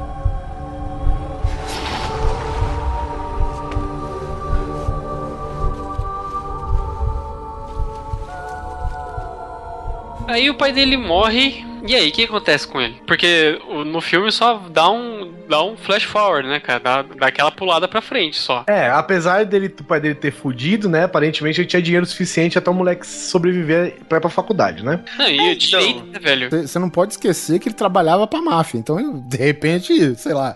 É, ele usou aquele dinheiro, né, velho? Ele pode ter aprendido mesmo, né? Foi pra faculdade e tal. E eu acho que a cena que ele. A primeira cena que mostra ele, ele formado, né? Atrás de justiça, ele tá é, interrogando um cara da máfia, que inclusive é um dos principais lá da máfia. É, ele vê o cara, tipo, falando como. Ele vê o coração do cara batendo e ele sabe que ele tá mentindo. Eu acho que isso aí foi, foi zoado. Eu acho que ele tinha mesmo que dar um jeito no cara, entendeu? É, criar um argumento. Isso é parte do personagem, cara. É a contradição. Porque ele é um advogado de dia que age totalmente pelas as leis, e de noite ele, ele faz outra coisa que é totalmente ao contrário do que ele faz de dia, sabe? Eu sei, mas ele não. Mas não, não, você não tá é, entendendo, mas... ele é tipo o Nicolas Marshall misturado com o Geraldo Malgela, tá ligado? É, gente.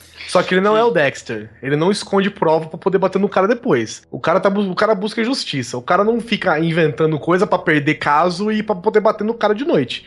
Ele tenta prender o cara. Isso daí fez até sentido, porque o cara que ele que supostamente ele não deixou escapar, o rei do crime pagou aquele juiz, aquele cara, sei lá, e ele escapou, entendeu? Porque senão ele fica, ele vê o cara, o cara fala: "Não, eu juro que eu não fiz nada". Tem certeza? Aí o cara sai livre, sabe? Não, velho, mostra as provas, mostra a acusação, mostra que o cara tentou prender com todas as provas e o cara foi comprado e saiu livre. Não do tipo, ah, eu acho que você tá mentindo, viu? Mas, mas no filme mostrou as fotos da menina toda espancada. Ah, mostra, mas é, né, velho? Não desenvolveu o julgamento. Eu acho, eu acho que o Guizão tem razão. Essa parte foi muito suada, não tem nenhum momento mostrando, assim, um argumento que fala, não, realmente, eu, parece que assim, o cara fala, você acha que você tá mentindo? Eu tô, é mesmo, desculpa, cara. É, é, sabe, ah, peraí, vou te pegar de noite, sabe? Não, velho. Bom, a gente já tá aqui pra ser um tanto objetivo, certo? É, eu espero que sim, né? Porque é cheio de.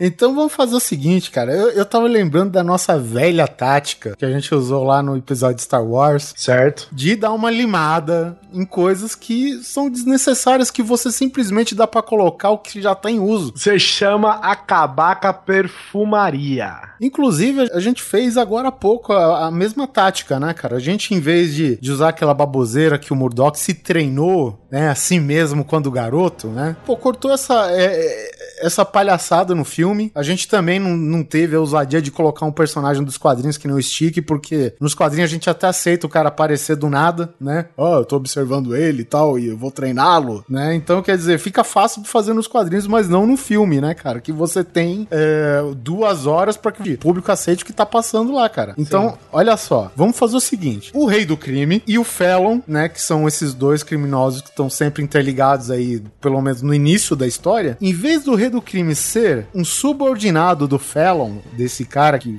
faz as lutas combinadas e tal, vamos fazer o seguinte, cara. O rei do crime sempre foi o rei do crime, né? Ele é, sempre uhum. tem esse, esse poder da lenda urbana, né? Oh, o rei do crime aqui, rei do crime lá. E o Felon, apesar de ele ser responsável da, da, das lutas combinadas, que foi justamente aí onde o Jack Murdock acabou perdendo a vida, pelas ações diretamente do Felon, vamos fazer dele o subordinado. Com isso, a gente pode saltar um pouco mais para frente. Tem todo o lance do drama que a gente conversou a respeito da morte do, do, do Jack Murdock, né? O pai do, do, do Matthew Murdock. E fazer cara, com que o Matt Murdock ele comece a, a, investigação dele desde cedo, cara. Correndo atrás de quem que foi, possivelmente. Porque eu imagino que você, que é um filho que tem um pai assassinado, tu não vai ficar simplesmente de braços cruzados, né?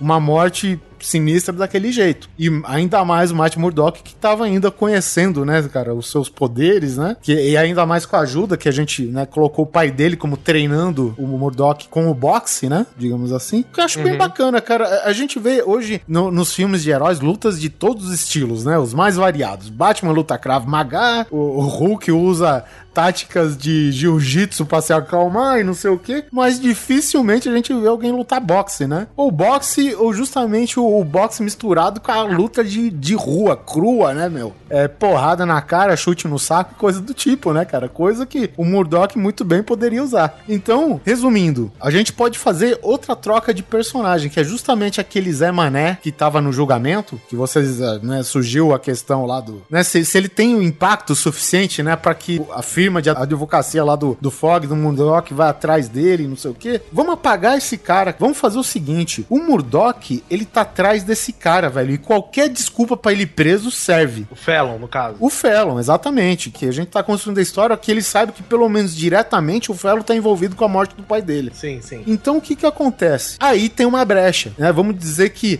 ele saiba de um caso que ninguém queira defender uma pessoa, que é justamente a moça que tomou uma, uma coça lá do cara, né? Cara é um sádico, filho da puta e tudo mais. A gente pode falar, quem estaria envolvido diretamente com essa moça é o Fallon. E aí o Murdoch vai com tudo atrás, com a sua firminha de advocacia, tentar prender ele, cheio de evidências, com a testemunha, com, sabe, com a vítima, cara, cheio de provas. Que é justamente isso, cara. E quando se mostra o ponto, cara, que tudo aquilo tá tão comprado, por mais que evidência que ele se co- colete, mais evidência que ele junte, né? É, aquelas paradas, tipo, testemunha que ele tinha conseguido, resolveu não ir na hora. Exatamente. Né? Essa- essas tretas todas que mostram que o julgamento é comprado, né? É pai, é só uma encenação, na verdade, né? Só pra falar que a justiça foi feita e que não vai punir nenhum culpado, na verdade, né? Aí, cara, que a gente acha uma das motivações do Murdoch. Uma boa parte do filme parece realmente um filme de detetive, né, cara? Que ele tá procurando provas. É ali. que tá, uma Parece pergunta. bosta, Vocês eu. viram o filme edição cinema ou edição estendida?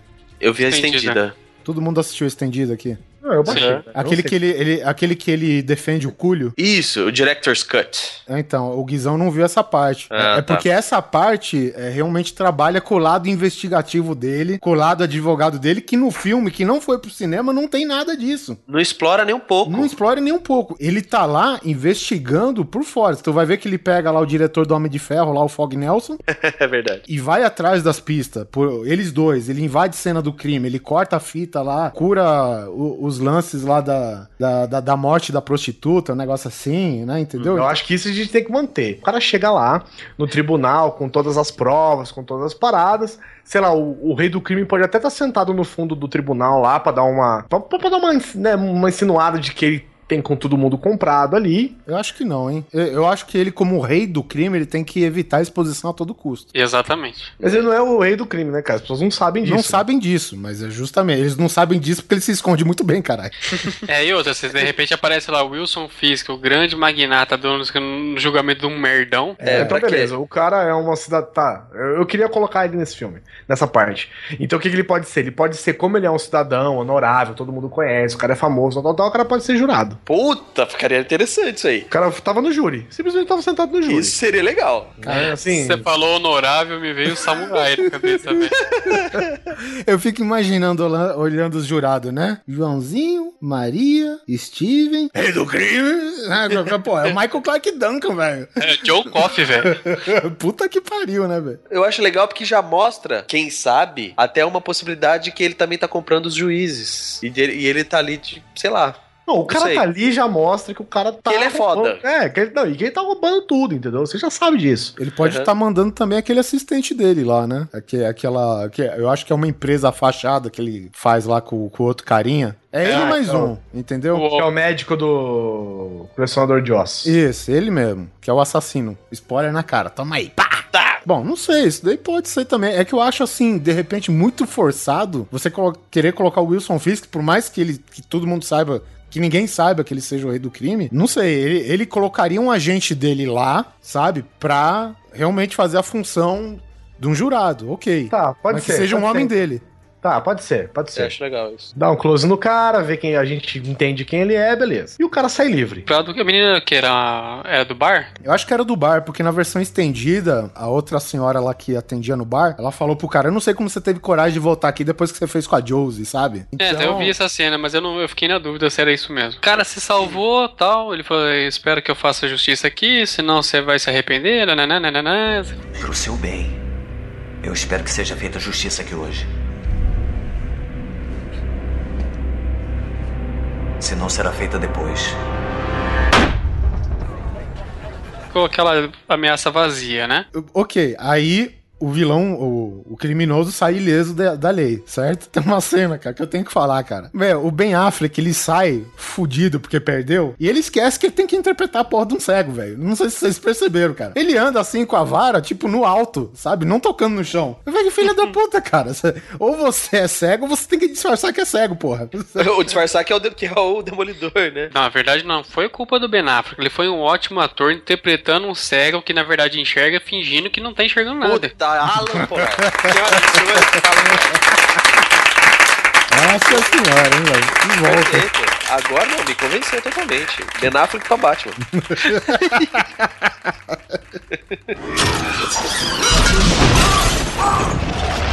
Demolidor. É meu. Ou o cara vai tentar fazer justiça sem ser, sem ser titulado demolidor ainda. Você acha que faltou um desenvolvimento até ele chegar a ser demolidor, é isso? Sabe o que eu acho? Ó, beleza. Vamos fazer o seguinte: o cara vai lá e vai querer fazer justiça com as próprias mãos. Ele volta pra casa dele, né? Puto da cabeça, que perdeu, que sabe que o cara é culpado, ele tinha todas as provas, ele tinha tudo pra fazer o cara ir pra cadeia e não conseguiu. O cara volta pra casa dele e fala: Meu, eu preciso foder esse cara. Aí o que, que ele faz? Ele abre o guarda-roupa dele e ele pega a. A capa do pai. A capa do pai que tava guardada. Boa. Hum, você, quer retardar a origem do Demolidor em si. Eu gostei, gostei. Ele corta só o capuz e amarra na cabeça. Aí ele pega um macacão qualquer. Porra, aí não, né, velho? Aí o cara falou que um babado ou uma chupeta. Não, cara. Porra, tu, tu, tu vai transformar o cara no novo Homem-Aranha assim de uma hora pra outra? Ele vai correr com um hobby de boxe, é isso? É, ué, por que não? Bom, tudo bem. Sei lá, eu, eu gostei mais da ideia do, do Oliver, porque assim, é aquela coisa, né? Sem capas, né? Capa não. Capa não, capa não. não é capa, gente. É roupa, é hobby. É um hobby, é. Na verdade é um hobby, cara. Mas... É, mas ele iria amarrar na cabeça e o que, que ia fazer com o resto do hobby? Porque a cabeça Gente, tá quem parecendo um falou hobby. que ele vai amarrar na cabeça, gente? Não, eu. o cara eu vai pôr a roupa e amarrar na cintura, como se faz com o hobby, caralho. Ah, entendi. tipo, sair do banho e vou defender o crime.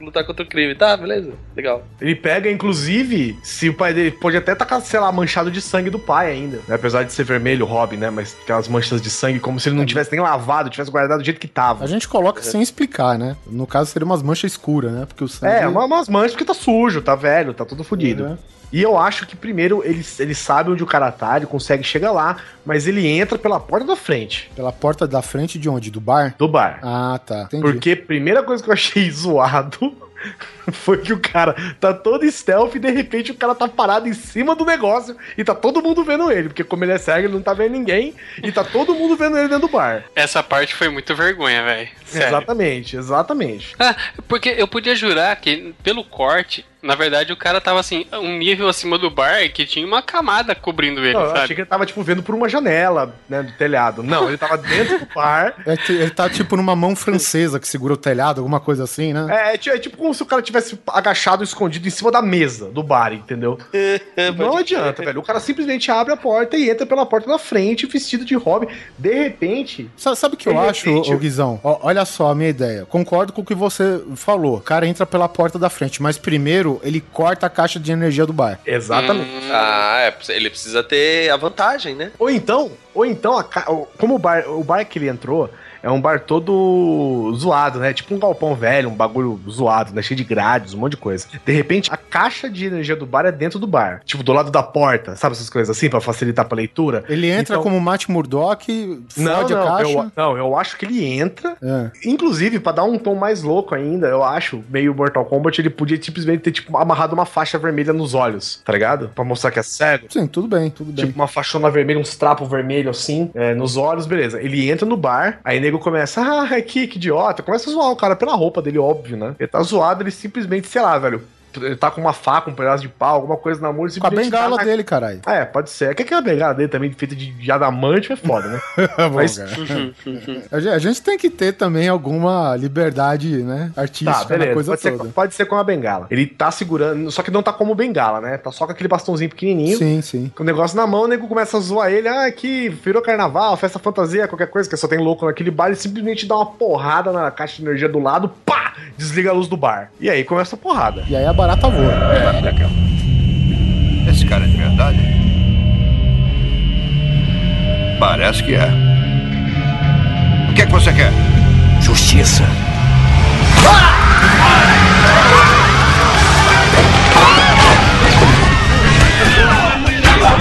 Eu acho, eu acho bem melhor, porque apesar do Oliver gostar dessa cena de luta, eu acho ela muito caída pelo fato de todo mundo tá enxergando. É tiro pra tudo quanto é lado. E o cara, não- ele não tem um super poder, que ele tem super velocidade e tal. Ah, ele é uma tá. pessoa comum, cara. Pe- Peraí, ele não desvia de bala. Ele fica escondido atrás das mesas de sinuca. Ele tá Não. deixando as, ba- a- as Não. balas voar, cara. Ele não tá filme ele desviando. desvia de bala. Não, no filme ele desvia, velho. Ele desvia de barra. Opa, várias e várias vezes. de metralhadora nele ali que ele dá um pulinho pro lado e desvia de todas. Não, tudo bem, eu não tô entrando nem nesse mérito. O que eu gosto é das cenas de pancadaria. Então. Porque ele apanha pra caralho, diga-se de passagem. Ele não só bate, como apanha pra caralho, entendeu? E tipo, é aquela luta doida, cara. Vai lá, dá uma giratória, joga o cara, entendeu? Eu acho forçado um pouco. Pô, aqueles ventiladores do, do teto deve ser o melhor do mundo. Nossa, né? aquela hora que ele, que ele se, a- se prende em um e sai voando, né? É, Mano, velho, pô. Isso aí, pra mim, esquece. Se eu fazer isso no meu, velho, eu caio com o meu telhado e andar de cima da minha casa junto, velho. Isso aí, pra mim, esquece. É a luta no E eu, chão. eu derrubo o prédio. E ele chega com a vantagem, sacou? Ele entra no bar, nego fala, ah, você quer. De repente o cara pode até reconhecer ele. Ah, ah o advogadinho, vai, o que que foi? Veio, sei lá, pagar a prenda, qualquer coisa assim, sabe? Tipo, de tá ridículo. Ele dá uma porrada, ó, vamos lá. Ele dá uma porrada no bar, no- no- na caixa de energia. Você só escuta aquele. pum, a luz desliga.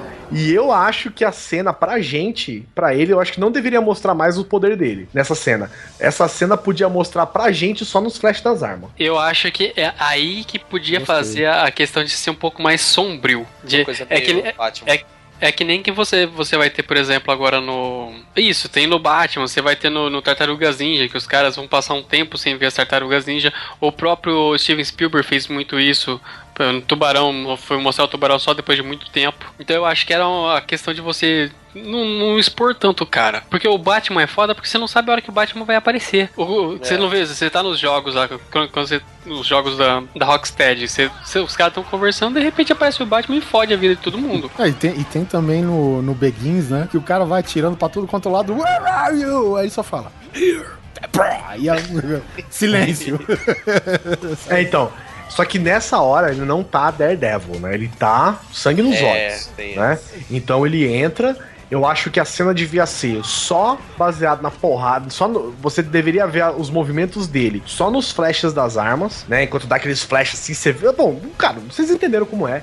Dá um flash, pá, pá, pá, pá, pá, porrada toda. A hora que tá todo mundo caído no chão, de repente, sei lá, liga uma luz de emergência, ilumina ele e depois você. Aí você vê a visão do cara enxergando só, né? A desgraça, a galera morta, caída no chão e o bandido fugindo principal. Posso, posso dar uma diquinha só de como começa? Isso na hora que ele, que ele encara todo mundo, ele dá o, ele apaga a caixa geral lá de energia. Eu acho legal, tipo, a cena começar com o barulho do golpe dele e do, do curto-circuito dando, se espalhando pelo bar. Pode ser. Brum. E aí começa essa cena que vocês escreveram toda. Porra, muito melhor, Oliver. Inclusive, em vez de mostrar no final, né? eu- ele vendo todo mundo caído e tal, podia mostrar no começo, porque logo no começo ele já identificou todo lugar, a cena toda, né? O, o- a situação toda, e aí ele parte pra porrada. Acontece tudo isso, cara, com um fator determinante no final, que é o que vai levar o filme inteiro daqui pra frente, cara. O bar todo destruído, sabe? 500 capangas que apanharam pra caralho, afinal tudo no escuro, né? Murdoch usou a vantagem, afinal de contas, né? Só a silhueta, sabe aquela luz nas costas do cara? E o Fallon caído, porque nos quadrinhos é o seguinte, o manipulador, que nesse filme no caso era o Fallon, pô, já se passou um tempo, né? Desde a morte do pai do, do, do Murdoch, né? O Jack Murdoch já faz um tempo, ou seja, o cara já era Ele velho Cresceu, né? Eu já- fazer pelo menos 10 anos. Pelo menos uns 10 anos, exatamente, né? O cara já era velho naquela época. Assim, tá mais velho agora, né? E com toda essa pressão, o coração do cara começa A falhar. a falhar, velho. Pô, o cagaço começa, pô.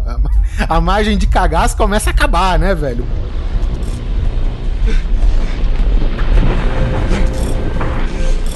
Oh,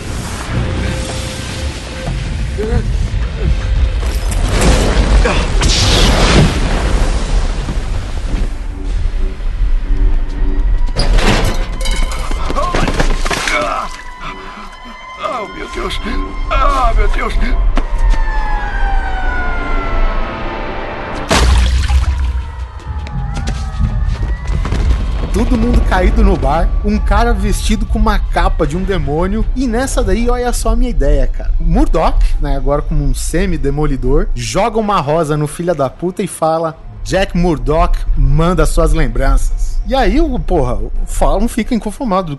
Na verdade, ele podia começar a rir, tá ligado? Porra, só tava cumprindo ordens pro, pro rei do crime, É, tá é, é, é. garoto, coisa assim, sabe? Sofrendo mais ainda com aquele ímpeto de mafioso, né? Isso. Era para o seu pai entregar a luta. Fisk é o rei do crime. O lance da rosa vermelha. Ele adora essas coisas. Não é meu estilo.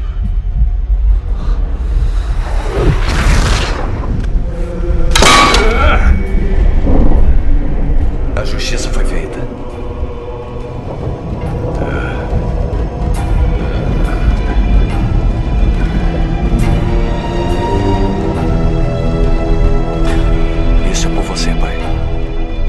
Murdoch faz o seu esquema de aterrorizar psicologicamente, cara. Porque tu imagina, o bar tá tudo escuro. Em frente tá um, com um cara todo coberto por um roupão vermelho e chifres, né, velho? O seu coração parando, carando a morte de frente, né, cara? O cara finalmente entrega os pontos, né, cara? O culpado não fui eu. Eu só cumpri ordens do rei, entendeu? E nessa, cara, só o coração, só o Murdoch es- escutando as poucas batidas que já estão se reduzindo, ecoar naquela visão dele que a gente falou, né? De sangues e veias e tal. Exatamente, cara. Aos poucos, pelo salão, até que se apaga, velho. E essa cena encerra. E já que ele falou que o Jack, o demônio, no caso, né, morreu, daí ele tira a porra do nome da sua alcunha, diga- digamos assim. E aí pra frente, meu amigo, só alegria. Pegou uma história lá que até então era um Zé Mané que não tinha. que ele tava lá só pra falar que ele era pago pelo rei. Sim. Entendeu?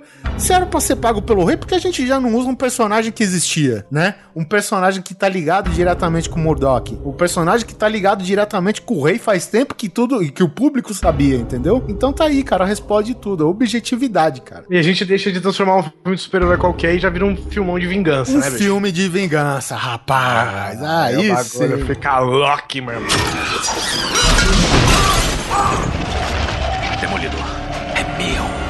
E aí depois eu acho que deveria aí sim mostrar em flashes a construção dele de personagem. Ele, sei lá, mostrando mais uns dois crimes que ele, que ele resolve com a roupa do pai dele, depois ele recorta a roupa, monta a armadura dele e tal. Eu acho que não devia nem mostrar isso, cara. Eu, eu acho que fica muito infantil. Isso infantiliza, né? Porque, tá, então dá o- só um time-lapse e ele já tá pronto. É uma dúvida que eu tenho. Como que um cego preparou uma roupa daquela? Mas tudo bem. Foda-se. Ele, ele usou dedal, velho, tá sossegado. Meu, os, os quadrinhos pregam que o cara consegue contar os grãos dentro no biscoito creme cracker, velho. Eu não sei mais de nada, sabe? Ok.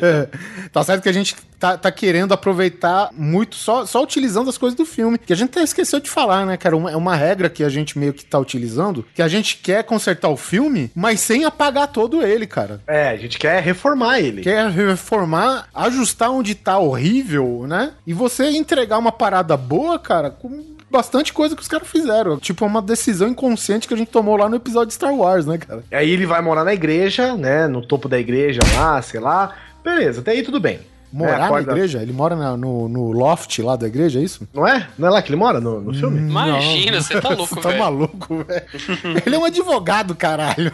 Ué, não sei, no filme pareceu pra mim. Aliás, isso eu achei genial. Não sei se é do quadrinhos, a cama dele. Eu achei aquilo não, genial, não é do cara. quadrinhos, cara. Eu acho que não A- é do quadrinhos, não. Pelo menos não que eu Aquilo- lembro. Que ele dorme numa cama de. um caixão água. de. com água e aço. De sal, salmoura, acho que se eu não me engano. É, É de que- Tá. iodo, não é? É, eu não entendi noite- o que é aquilo, mas pra mim parece sal tal, que é justamente pra ajudar na cicatrização, né? Que em uma noite tira todos os hematomas que ele tem, né? Tirar Ah, não tira, eu imagino que não tira. Afinal, os caras insistem em mostrar que o cara tá cheio de cicatriz, né? É. É cicatriz, mas não é Mas- hematoma. É, é. Pelo menos, pelo menos desinfeta as infecções que ele vai ter ali, só com sal ali. É, né? E é. olha, o cara apanha, velho. É apanha É que a demais. questão, velho. É que a questão é que eu acho caído por causa disso, porque ele apanhou pra caralho e no outro dia tava beleza. Teve só um cortinho de nada ali no É, canto. isso é meio estranho. Ah, mas era super-herói, velho. Não é o poder, é o poder do lixo tóxico. É, é o Foi o, que a, foi o que a gente definiu aqui no começo. Aham. Não, a gente definiu porra nenhuma, tava no filme, Guizão. Não vem querer colocar essas culpas em mim, não. É, Eu, por mim, o cara ficava mancando, sei lá, onde o tempo. Mas não, resolveram que o cara tem superpoder por causa de lixo tóxico. Não, o que, eu, o que eu gostei do lance é por causa da isolação do som. Isso pra mim É, já, já resolve. Pra é. mim não tinha nem que ter essa porra de, de, de- sa- sabe, de, de infecção, de, de trabalhar na ferida do cara. Não, só, pô, tanto faz pra mim isso daí. Pra mim, sabe, não fede nem cheira, cara. Agora, Tá. o lance de isolar o som eu acho bem importante, cara. Nesse meio tempo, pra ter um time-lapse dele fez essa coisa louca e virou Daredevil, tá? Ele podia é, ter um off dele falando, tipo, ó, resolvi lutar contra o crime, para lá, qualquer coisa assim. E mostra ele, tipo, meditando pra poder é, conseguir filtrar os sons que ele precisa ouvir, né? Porque a gente, a gente ignorou isso aqui até agora. Eu vou até considerar que ele ignorou isso porque é, ele tava, sei lá, com sangue nos olhos e tal, mas, pô, o, o filme tem o seguinte: o cara ouve só quando convém, né? Ele ouve as coisas que convém a ele, assim. Ele E- consegue isolar, Selecionar né? o áudio. é, ele, con- ele consegue não isolar o áudio, isso beleza, ele pode até fazer. Isso aqui é quando convém. Tipo assim, de, de repente o cara não tá ouvindo nada e de repente o cara tá ouvindo tudo e ele não consegue nem se controlar. Então eu acho que pô, podia mostrar ele tentando equilibrar, ouvir uma coisa, ouvir outra, separar os sons, porque ele tem esse poder, afinal de contas, né? De, de conseguir filtrar e tal, beleza. Ele vai aprendendo, faz a roupa e tal. E eu, particularmente, particularmente, a roupa dele deveria ter olhos iluminados vermelhos. Iluminado? Sim. Com, com o Ed. Com LED. É, pra ele não vai incomodar mesmo. Fogo foda-se. que não vai ser, né? Eu É. acho que deveria, porque É, fica mas- aquele. Eu, eu gostei do jeito, a, a- iluminação própria do. A fotografia do filme faz ele ressaltar os olhos, não faz? Bom, eu acho porque, cara, você tá num bagulho breu e ter só um par de olhos vermelhos. intimidador. brilhando, meu irmão do céu. É eu acho que fica muito. Jaspion pra mim, velho. Não, que, que é intimidador é, que fica legal é, mas se o filme quiser trazer uma coisa mais pra realidade, tipo Batman, essas coisas assim, meio, é meio complicado, né, cara? Você vai botar ali uma bateria no, no- no seu capuz pra acender, pra ter um efeito teatral. Eu acho legal pra caralho, mas não sei se funcionaria. É, cara, sei lá, fica muito esquisito pro ambiente que é a cozinha do inferno, sabe? Eu acho que ele tem que ser esse lance das ruas. Eu até me convenci do lance do de ele usar provisoriamente o roupão do pai, essas coisas. Tu que sabe, cara, eu não, não acho que precise de Talvez ser uma lente mais reflecti- reflectiva. reflexiva. Reflexiva. Reflexiva, é, que aí qualquer coisinha de luz já é- dá um, um efeito maneiro, assim, de até de aterrorizador, assim, na câmera. Eu, eu para mim, eu acho muito mais assustador, tipo, um dos acertos do filme, se não for o único, eu acho que é a fotografia do filme, cara. A fotografia do filme é foda pra caralho, velho. No entanto que quando tá nos anos, sei lá, 70, quando o pai dele lutava, tá aquela coisa meio desbotada, meio agasta, né? E- Cefia, né? É, então meio sépia, exatamente. Sépia pra, pra, pro breu, né? E tipo, quando evolui um pouco, né? Que é justamente o Ben Affleck advogado, demolidor e tal, a fotografia, por mais que ela saia daquele tom meio antigão, ela continua pesadona, continua carregado, né? As sombras e tal. E, meu, se você vê a silhueta do cara, de um, de um cara não, se você vê a silhueta de um cara e chifres, velho, eu acho que assusta muito mais. Já é. É. Aí entra o que eu ia falar. Eu acho que podia a partir daí fazer um, um mini clipe da, da, da reputação do Demolidor sendo Como construída, entendeu? Lenda urbana, velho. Que manchetes de jornal, com pessoas escrevendo. Isso. Está aqui para confirmar que o Demolidor é responsável por isso, detetive. Ah, por favor, Yuri, por que não vai pra. Não tem provas de que o tal de Demolidor está envolvido, nem que ele existe. Entendeu? As É. pessoas falando que viram um demônio aparecendo e batendo no cara e Cara, tal. tem um demônio na cozinha do inferno. Porra! Ó, que massa. Podia ser, Aí, inclusive, a primeira manchete, né? a partir daí, introduziu Ben Urich, que é o jornalista. Exatamente. Se interessando e Uh, tal. Legal, legal, legal. Boa. Dá uma justificativa melhor pra que, que esse cara é tão obcecado pelo, pelo Demolidor, É, né? porque no filme, de repente, o cara aparece lá, ele é tarado, parece que ele quer dar bunda pro demolidor, É. sabe? É, tipo, é porque, ah, porque eu quero, que é legal. Tem justificativa, cara. É, é, assim, eu falo que esse filme, na verdade, ele não tem um roteiro, ele tem umas colagens de cena que ficaram uns buracos no meio. Ele é quase, ele é quase um videoclipe de duas horas, entendeu? Tá faltando muita coisa. Por exemplo, quando a gente cortou aí o a questão do de não levar o cara pro metrô, eu acho que eh, até ia falar sobre a questão do dessa coisa do barulho. Eu achei, eu achei muito desnecessário aquela hora em que faz o barulho do trem e ele fica totalmente descontrolado, sabe? É, Porra. Já era hora de ele estar prendido, né? Segundo a Pô. realidade que o filme prega, né? Sim. E outra, você você chega lá, não tem um problema de microfone, você tá num lugar, você não vai ficar sacudindo a sua cabeça e todo maluco e retardado, sabe? Puta, o que que foi? É uma azia aqui. Você no máximo vai abaixar a cabeça ou dar uma franzida na testa. Agora você ficar todo descontrolado, ai meu Deus, agora eu vou tomar um tiro na cabeça, pô. É É, o que eu idiota. fico, eu fico preocupado é isso, entendeu? Porque ele pode entender e tal, mas o cara não, não tem essa audição, sei lá. Ele tem esse controle. Porque senão, velho, não importa, cara. Se alguém dá um tiro perto dele, o cara vai cair desmaiado. Porque É o tiro é alto pra caralho, entendeu? Ele vai Tiro de, cair. res- tiro de revólver, entendeu? É alto Imagina na demais, Copa. Cada tiro é um tombo, velho. Ai, ai. Se ele tá numa luta de MMA, vai um cara batendo palma pra cima dele. né,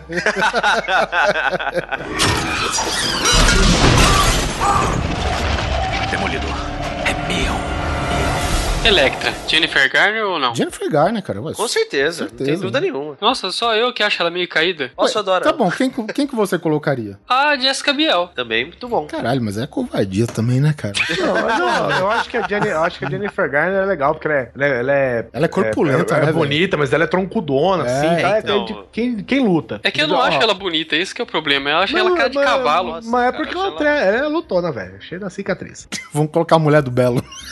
O cara que é.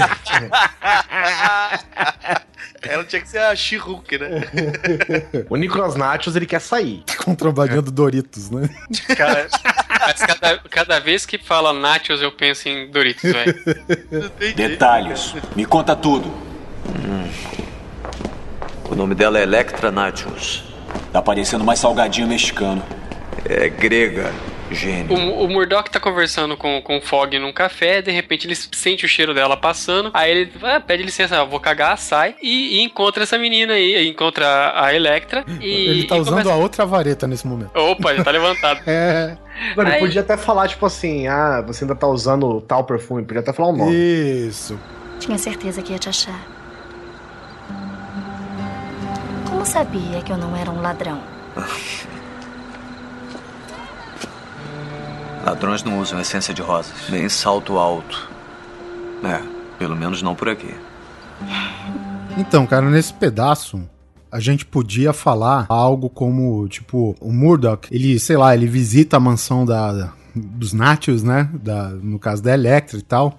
E tem aquela típica cena, sei lá, o cara fica meio esperando a garota tal, enquanto isso ele fica dando um- uma sapiada como que é a sala do cara. Enquanto ele analisa a área, pra efeito, né, co- como a gente quer fazer um esqueminha aí meio é, cena pós-créditos aí, que nem a gente tá falando, a gente pode colocar, é, tipo, ele analisando um par de sais que tá meio colocado como enfeite, assim. E quando a Electra chega, cara, ele pergunta: e aí, você tá treinando ainda? Legal, legal, já, já dá uma alusão do passado dos dois, né, cara? Sem mencionar que, né, com, com essa breve menção do treino, isso já pode se desenvolver pro filme seguinte, né? Porque na verdade a gente só vai estar colocando a Electra como uma cena pós-crédito, né? Eu gostei também. É que a gente sempre fala, né, cara? Um filme que a gente tá apresentando um personagem principal, como o caso do Demolidor, então tem que ter um filme dedicado pra ele, cara. Se a gente encher de personagens e ter que desenvolver todos eles, cara, não vai dar. Então é, assim. é, é esse o grande problema. A gente mata, pelo menos, esse problema assim. É, eu quero é matar essa vadia. Ela vai morrer, sossega. Calma, calma, calma. Tem que ter, tem que ter calma, Guizão. Você tem que matar o filme com menos de 45 minutos, porra.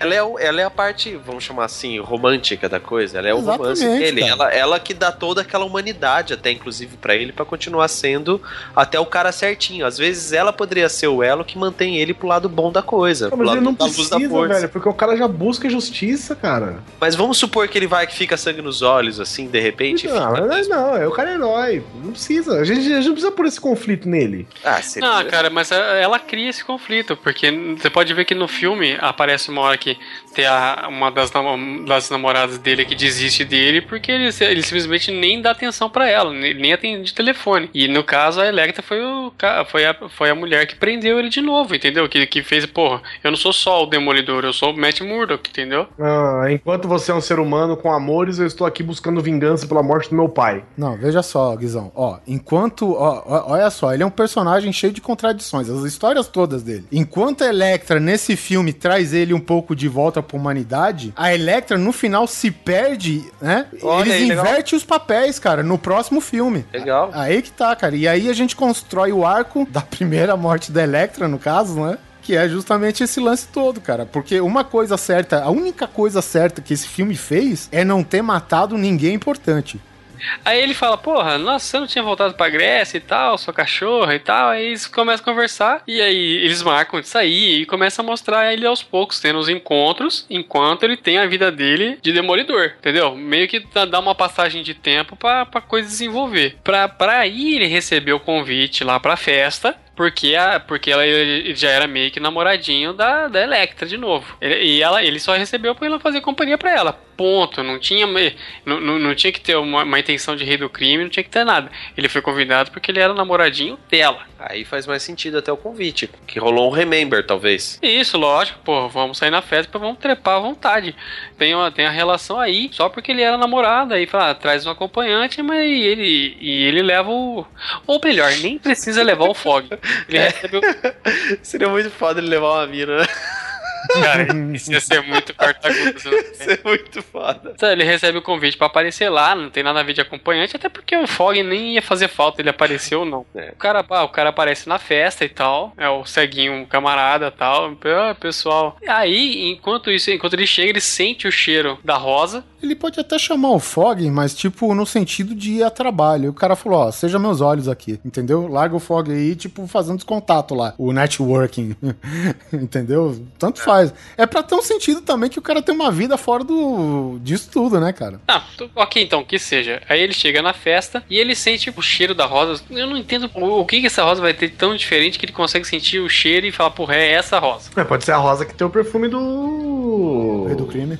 É, ué. Beleza, então. Ele, ele Fechou. carrega a rosa no bolso de dentro do paletó, já ligou? Né? E ele começa a fazer as ligações com a Rosa, o cheiro e tal. A Electra, ó, conheça meu pai, seu Nicolau, não sei o que e tal. Essas coisas ali, cara. E, e ele já, se, já fica meio perturbado com a Rosa, entendeu? Essa que tá o, o, o link de ligação pra ele começar a investigação, não como advogado, que a gente podia colocar muito bem aquele caso lá que ele tá defendendo o Cúlio em paralelo. E, e- e, tipo, mas ele, como com a companhia da Electra, ele tá investigando esse lado da Rosa entendeu? Ou melhor, nem investigando, ele sentiu o cheiro da rosa e sentiu o cheiro do rei do crime. Pode ser. Porque a- até aí ele também não sabia quem era o rei do crime. É, porque no filme ele sabe. Exato. Só que ele simplesmente sabe do ar, né? Tipo, É, olha. do nada. É, inventei que você é o rei do crime, é. Exatamente. É, como que eu vou provar isso? Como todo bom advogado, ele vai atrás de pistas, de provas. Exatamente aí. Por exemplo, pô, já sei quem é o rei do crime. Agora, como que eu vou fazer pra pegar esse filho da puta? Eu, pô, aí, aí eu acho que ia ser da hora. O cara se toca, sente o cheiro da rosa, sente o cheiro do rei do crime e fala, pô, e aí agora? Agora eu sei quem é o cara e eu preciso provar que é ele.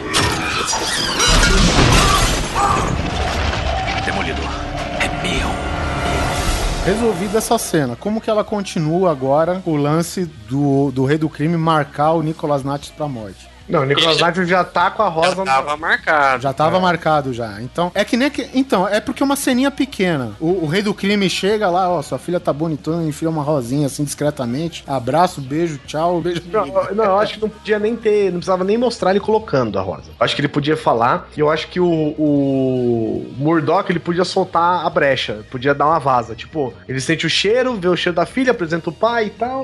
Aí Ele fala, nossa, é, essa rosa que você tá usando, essa, essa rosa é, tem um cheiro, eu é um cheiro familiar, qualquer coisa assim. Aí o, é, o cara faz uma cara meio assim, tipo, ah, o que, que esse cara tá falando tal. Ah, obrigado. Ele se liga só aí que ele tá com a rosa, é isso? Exatamente. aí ele Ah, sai tá, de legal, lado, legal. tipo, enfia a mão no bolso e arranca a rosa. A hora que ele Nossa. arranca-?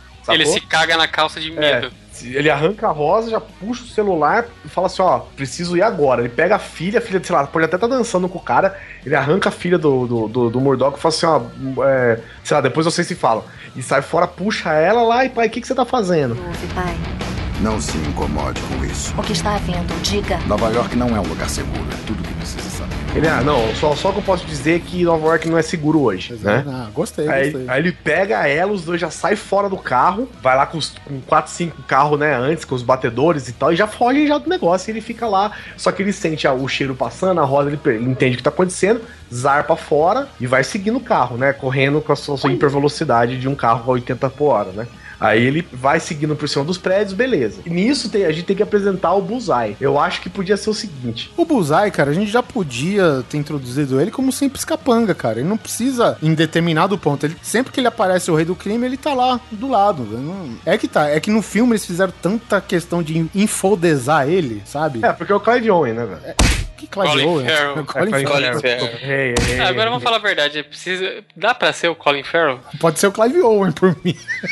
Pô, ah, não, cara, sério, pode ter sido cagada, mas o Guizão deu uma sugestão bem melhor, porque não dá pra aguentar o cara nesse filme, velho. a Cara, cara de ele- maluco. É, ele é doidão, né, velho? É aquele crime. Ah, mas eu achei ficou muito forçado. Parece desenho caricato, animado aquela né? porra. É, puta que pariu. Me irritava ver ele. O que eu acho é que é o seguinte, eu acho que ele podia estar. ele simplesmente podia estar longe nesse momento. Aí ele foge, o, o cara foge com a filha, a filha foge com ele e tal. Eles estão correndo pelo carro. De repente corta a cena, mostra, sei lá, o. Ó, até, até imagino pra mostrar com o cara bullseye, né? Tá, vai ser então o. o outro? Quem que é o outro que eu falei? né? Clive Owen. O Clive Owen? O cara tem até um sotaque carregadaço. Tá certo que é um É. sotaque britânico, mas tanto faz, velho. Não, ah, tudo mas bem. daí a Irlanda é do lado, velho. É. Podia mostrar, sei lá, só um cara sentado, tipo, num quarto de hotel. Esse hotel bem vagabundo, tá ligado? E ele tá, sei lá, ele tá, tipo, como. Tipo assim, eu digo não mostrar o rosto dele, mostra o cara, tipo, de costas, sentado numa cadeira.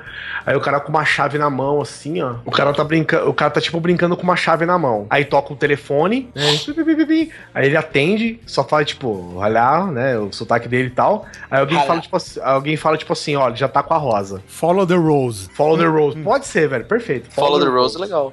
Follow the Rose. Aí ele fala, ok, beleza, desliga o telefone e ele tá com a chave. Eu acho que só pra mostrar que ele é bullseye, não precisa nem matar ninguém, nem nada nessa hora. Eu acho que ele simplesmente pode pegar a chave assim e jogar a chave, foi, a chave entra certinho na, no buraco da maçaneta da porta, tá ligado? Puta que pariu. Isso ia ser de fudeu. da maniola, velho. tipo, o cara tá só sentado assim, aí ele fala, ah, sei lá, ou follow the rose, ou time to go, qualquer coisa assim. Ele, ok. Aí simplesmente, tipo, tá com a chave girando assim, ele chup, joga a chave, a chave entra certinho no buraco da fechadura. Puf! Ele joga assim, tuf! Já enfia a chave no meio da porta e beleza, e corta. Aí volta pra cena da perseguição, ele pode aparecer de carro, de moto, de qualquer jeito. De repente, nossa, porra, mais legal Eu ainda. acho legal o lance dele estar de moto, porque ele fica sem. é, fica livre pra soltar coisas, entendeu? Não, eu acho que é o seguinte: eles estão fugindo, Daredevil correndo por cima, a Electra pode até ter visto ele correndo por cima, como ela viu no filme. Só que eles entram numa rua, porque eles, ele tem o caminho todo que os caras vão passar, né? Ele sabe, né? Ele pode entrar numa rua, tipo, tem um carro virado no meio da rua, ele parado só na frente do carro, assim. De repente, até com a shuriken dele, não sei, tipo, só- ele só parado na frente do carro, tipo, fechando a rua, entendeu? Eu acho bem melhor do que toda aquela acrobacia que ele faz eu lá. também acho, eu também acho. Eu- o que eu acho também é o seguinte, é tipo, capangas que não sejam somente o Bullseye aí, o, o mercenário, ir atrás do cara, velho. Eles podem seguir outros caras pra dar a chance da gente mostrar tiroteio e tal. E o Bullseye entra só na cena só pra dar o toque final, cara. Ou então Porque ele não capangas- erra, entendeu?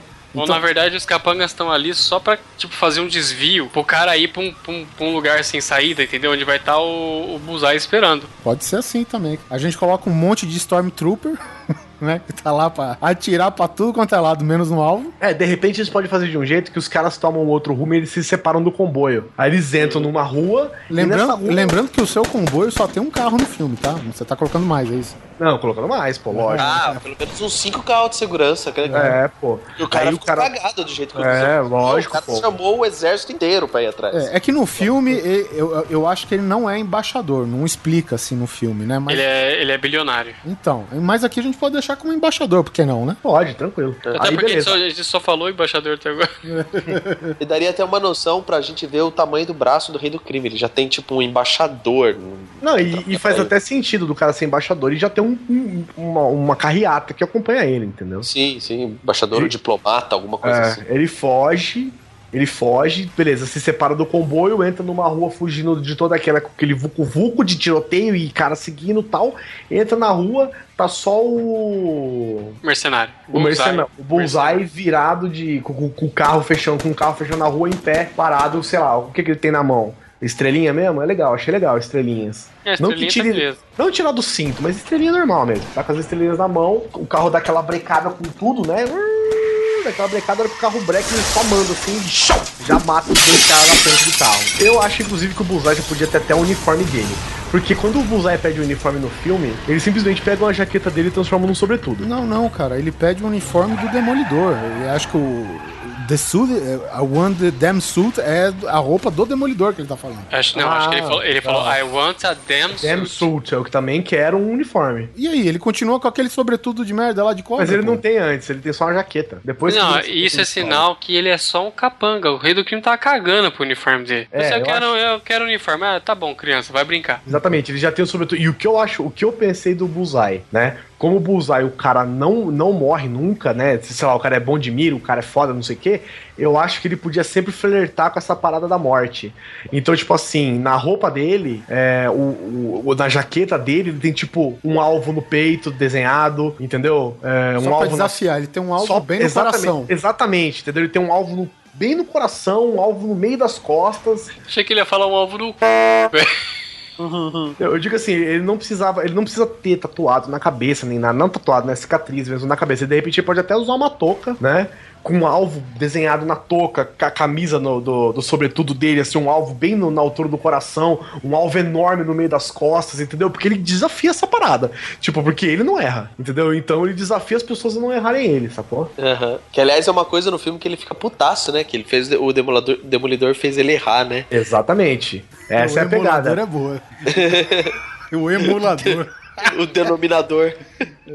Nessa cena corta, você vê um segurança que ainda sobreviveu. Tipo, o cara meio que ah, se arrastando pra fora, assim. Tentando alcançar uma arma, né? Mais ou É, menos. tentando alcançar uma arma, a hora que ele vai chegar na arma, vê o, tipo, o- a frente do rádio do carro e já enfia na cabeça dele, assim, pau! o legal do, do, do Bullseye, cara, é essa. Você pode pegar, sei lá, um autorretrato de uma parede, cara, sabe? Foda-se.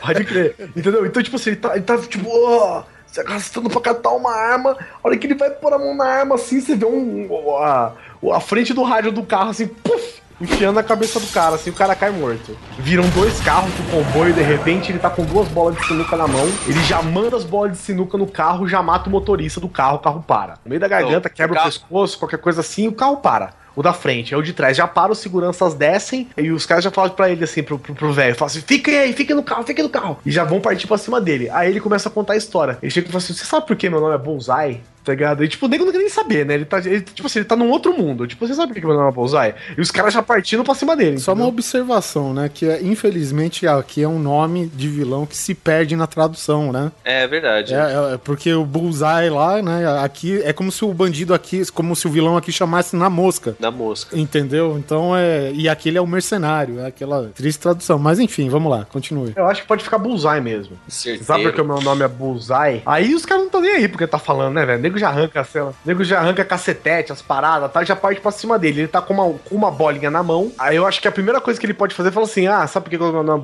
é? Tudo na minha mão vira arma. Eu acho que ele pode, tipo assim, já tacar a primeira bola no segurança, tipo, a bola bate na cabeça de um, já quica na cabeça do outro, já derruba dois e a bola volta na mão dele, tá ligado? Puta que pariu. Isso daí tem que ser a última coisa na luta. O lance dele tentar explicar o nome. Acho que ele podia fazer só no final, depois que ele já derrubou todo mundo e tá só ele e a vítima final. Demolidor, é meu. Dois aí aparece o Demolidor e eles começam a brigar. Aí, aí já, já encaixou o Demolidor na cena já. Exatamente. Ele vê o Demolidor, ele chega e fala: Ah, porra, belo uniforme, qualquer coisa assim. Ele pode até já jogar uma estrelinha nele. Tá? Na hora que ele joga uma estrela, uma, uma shuriken nele, o Demolidor desvia. Aí ele fica puto, velho.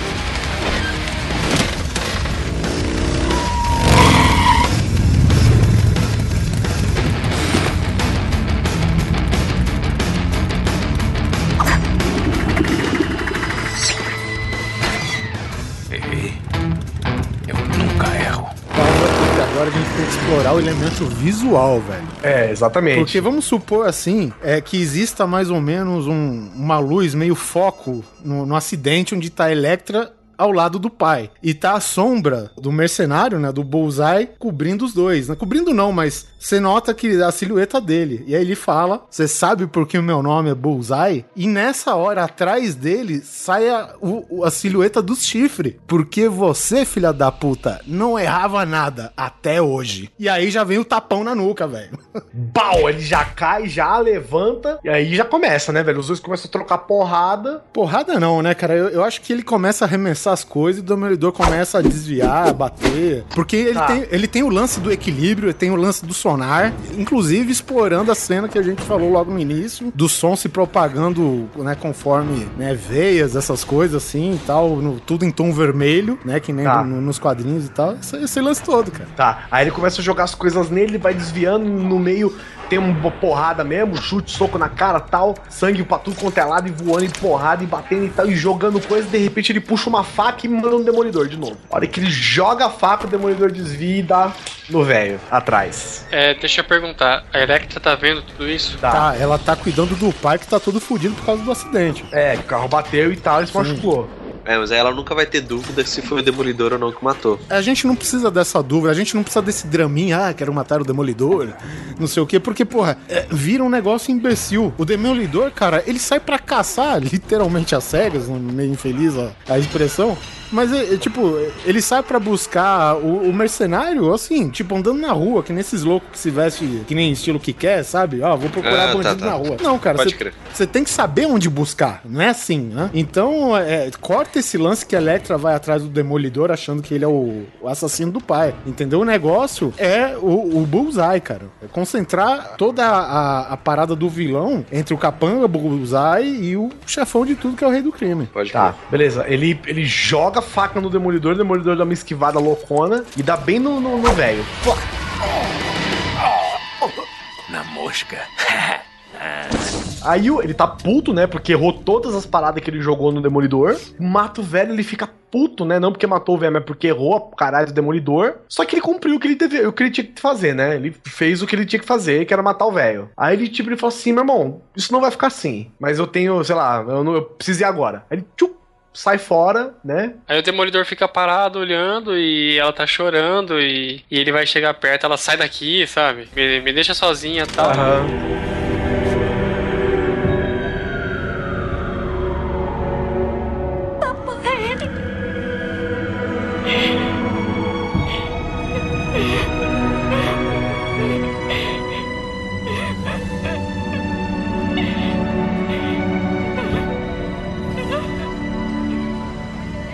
E aí já, já corta pra, pra, pra história do enterro. E eu acho que aí, a partir daí, aí o Guizão vai, vai vibrar a periquita. Ela fica, ela tá ali e tal, desconsolada, e tá, tem a, até o rei do crime tá no, no velório e tal. Depois ele vai, o Murdoch vai tentar conversar com ela, e ela dá um, tipo assim, sabe, é, me deixa sozinha, dá um tempo, eu preciso processar isso e me deixa, sabe? Uhum. Deixa eu quieta, e ela sai de cena aí. Exatamente. Essa era a minha intenção, gente. Essa acabou a participação dela. Porque aí que acontece.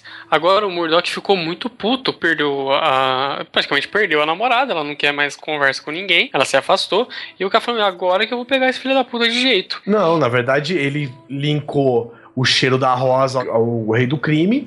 Ele viu que o Bullseye trabalhava pro rei do crime, que é o cara que matou o pai dele, e ele vai atrás de justiça É, mesmo, é, entendeu? Então, exato. Ele- agora ele tem mais um motivo ainda pra pegar o cara. A gente pode falar que a rosa é a nossa laranja do poderoso chefão aqui? Sim, Sim. Só que aí o que acontece? Ele pensa, bom, como que eu vou pegar esse cara? Aí ele liga, porra, tem aquele maluco do jornal que tá fazendo matéria sobre mim e sobre o rei do crime. Vou bater um fio pra ele. Aí os caras começam a conversar e aí rola, é, porque eles são amigos dos quadrinhos, né? É, eu acho que sim, cara. Acho que inclusive Ben Urich sabe a identidade do, do Murdoch. Isso, exato. Aí o cara começa, os caras começam a trocar ideia e tal, vão juntando uma, uma prova material pra dar um, para dar origem a um, como fala, um mandato de busca, né, um mandato de prisão pro, pro rei do crime, que agora ele sabe quem é, eles vão lá investigam tudo, o cara já tinha toda o, o repórter maluco já tinha mais ou menos as fontes, o, o Murdoch como demolidor vai dando uma prensa nos caras à noite, até pegando confissão, e aí eles têm um mandado de prisão pra pegar o rei do crime. Nesse meio tempo,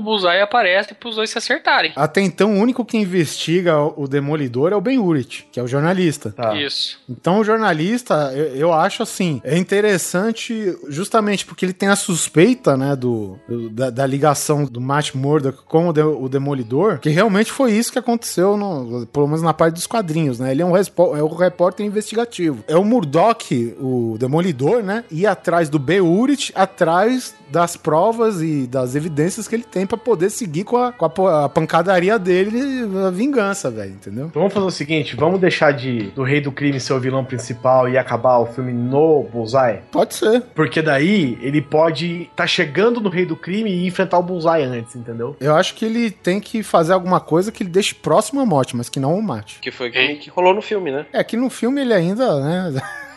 Tudo bem, mas. É, não morreu porque é filme de com história em quadrinhos.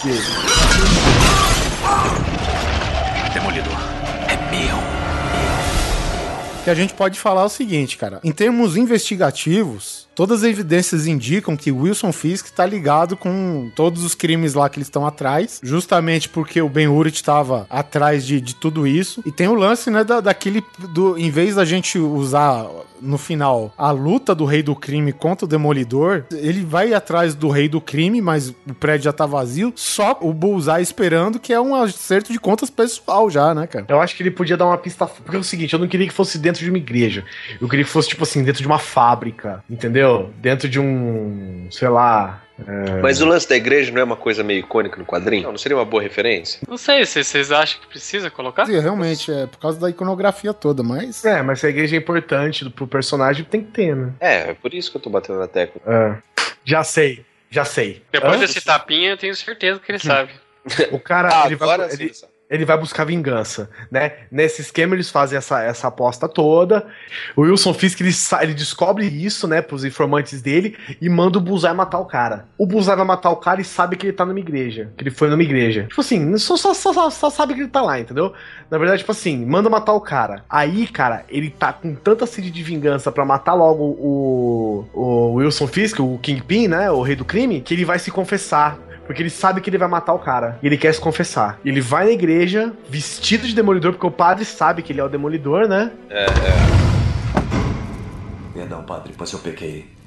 Faz uma semana Quem que eu- você quer enganar, Matt? Você não veio aqui por perdão. Você quer permissão, e isso eu não posso dar. Justiça não é pecado, padre. Mas vingança é. É assim que quer viver? Advogado durante o dia e juiz e júri à noite?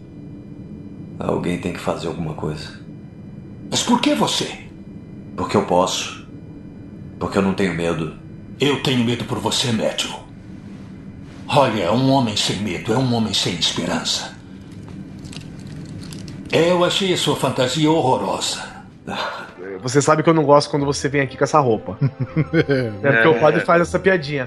Espera um minuto que eu já vou te atender. Agora, é, espera um pouco que você já vai, sei lá, se confessar, qualquer coisa assim. Aí beleza. Aí ele senta no confessionário, aí ele ouve o barulho de alguém sentando, né? Tipo, do outro lado. Aí ele fala: é, Padre, eu vou pecar. Eu acho né? que ele tira a máscara nessa hora, hein? Ah, pode até ser. Ah, puta, seria legal. ele hein? tira a máscara, aí ele fala: Padre, eu vou pecar. Aí abre a cortina, o Bullseye e fala: Eu também.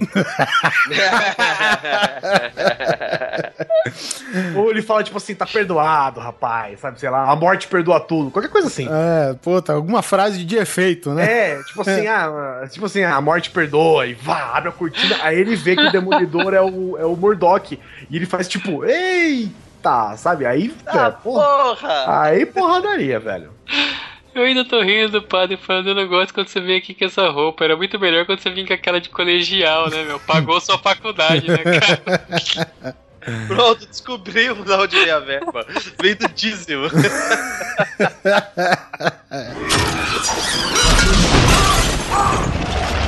Demolidor, é meu. É, ele fala, pô, olha aqui, já vou matar dois coelhos com uma porrada só, do jeito que eu gosto, alguma coisa assim, né? Aí começa a porrada dentro da igreja, velho. Clímax da coisa é quando a polícia chega, né? Isso. É, mas a porrada vai começar a destruir tudo, né? Aí a polícia pode chegar nessa hora. Mas o que, chama a polícia no filme? Por- o lembro. padre, o padre que chama, ele fala, o cara corre, tem saída nos fundos da igreja, então corre pra lá que eu cuido aqui. Mas se o cara tocar um. Começar a tocar o órgão da igreja a uma hora da manhã, né? E ainda mais, os caras, aqueles tubos todos, né, daquela igreja. É, né? porra, uma hora o nego começa a chamar a polícia, né? Vidro quebrando, essas É, coisas. porra. Começou a pegar fogo do lado da igreja. É, imagina na Copa. Caralho. Ó, quanto a isso, eu nem falo nada. Ele, eu acho que ele já pode, eles já podem começar a ser na porrada.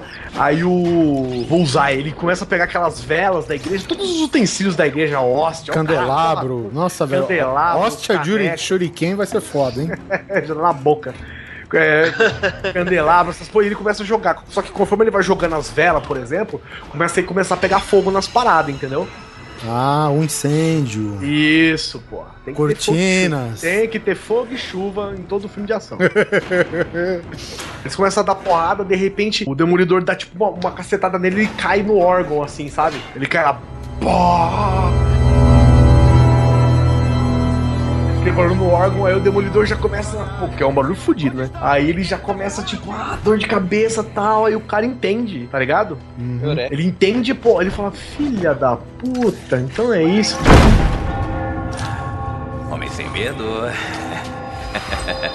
Parece que eu descobri uma coisa que você teme. Vamos trazer a dor. Vamos fazer barulho.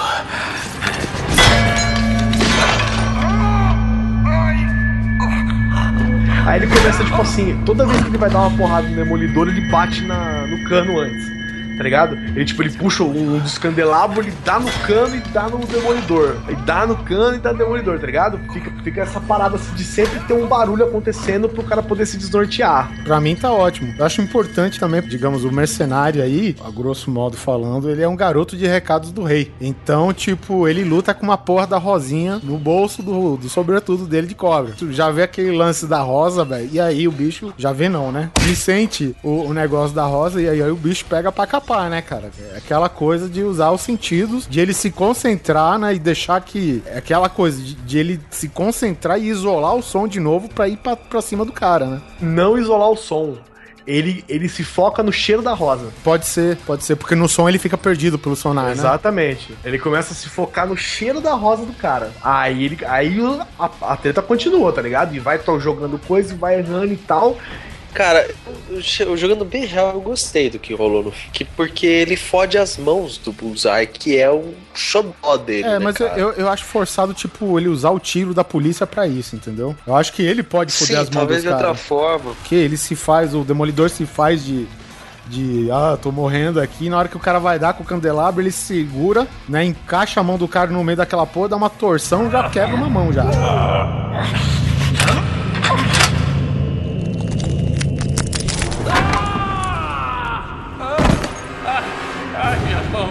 mãos, minhas mãos. Ah. Você, você furou minhas mãos.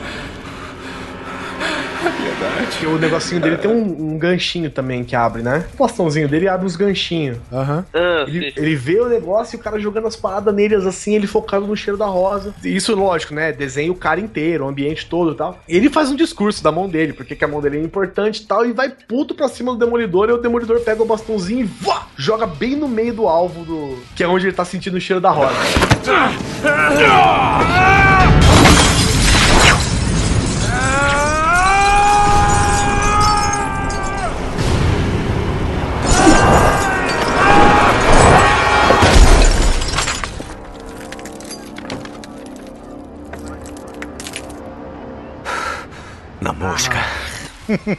Beijo no ombro. joga bem no meio do alvo, né? Ele joga no, onde ele tá sentindo bem o foco do cheiro da rosa. Ele joga o bastão dele assim e pá! Enfia bem no meio do alvo do, do sobretudo do Bullseye, cara. Ele cai de costa. Pá!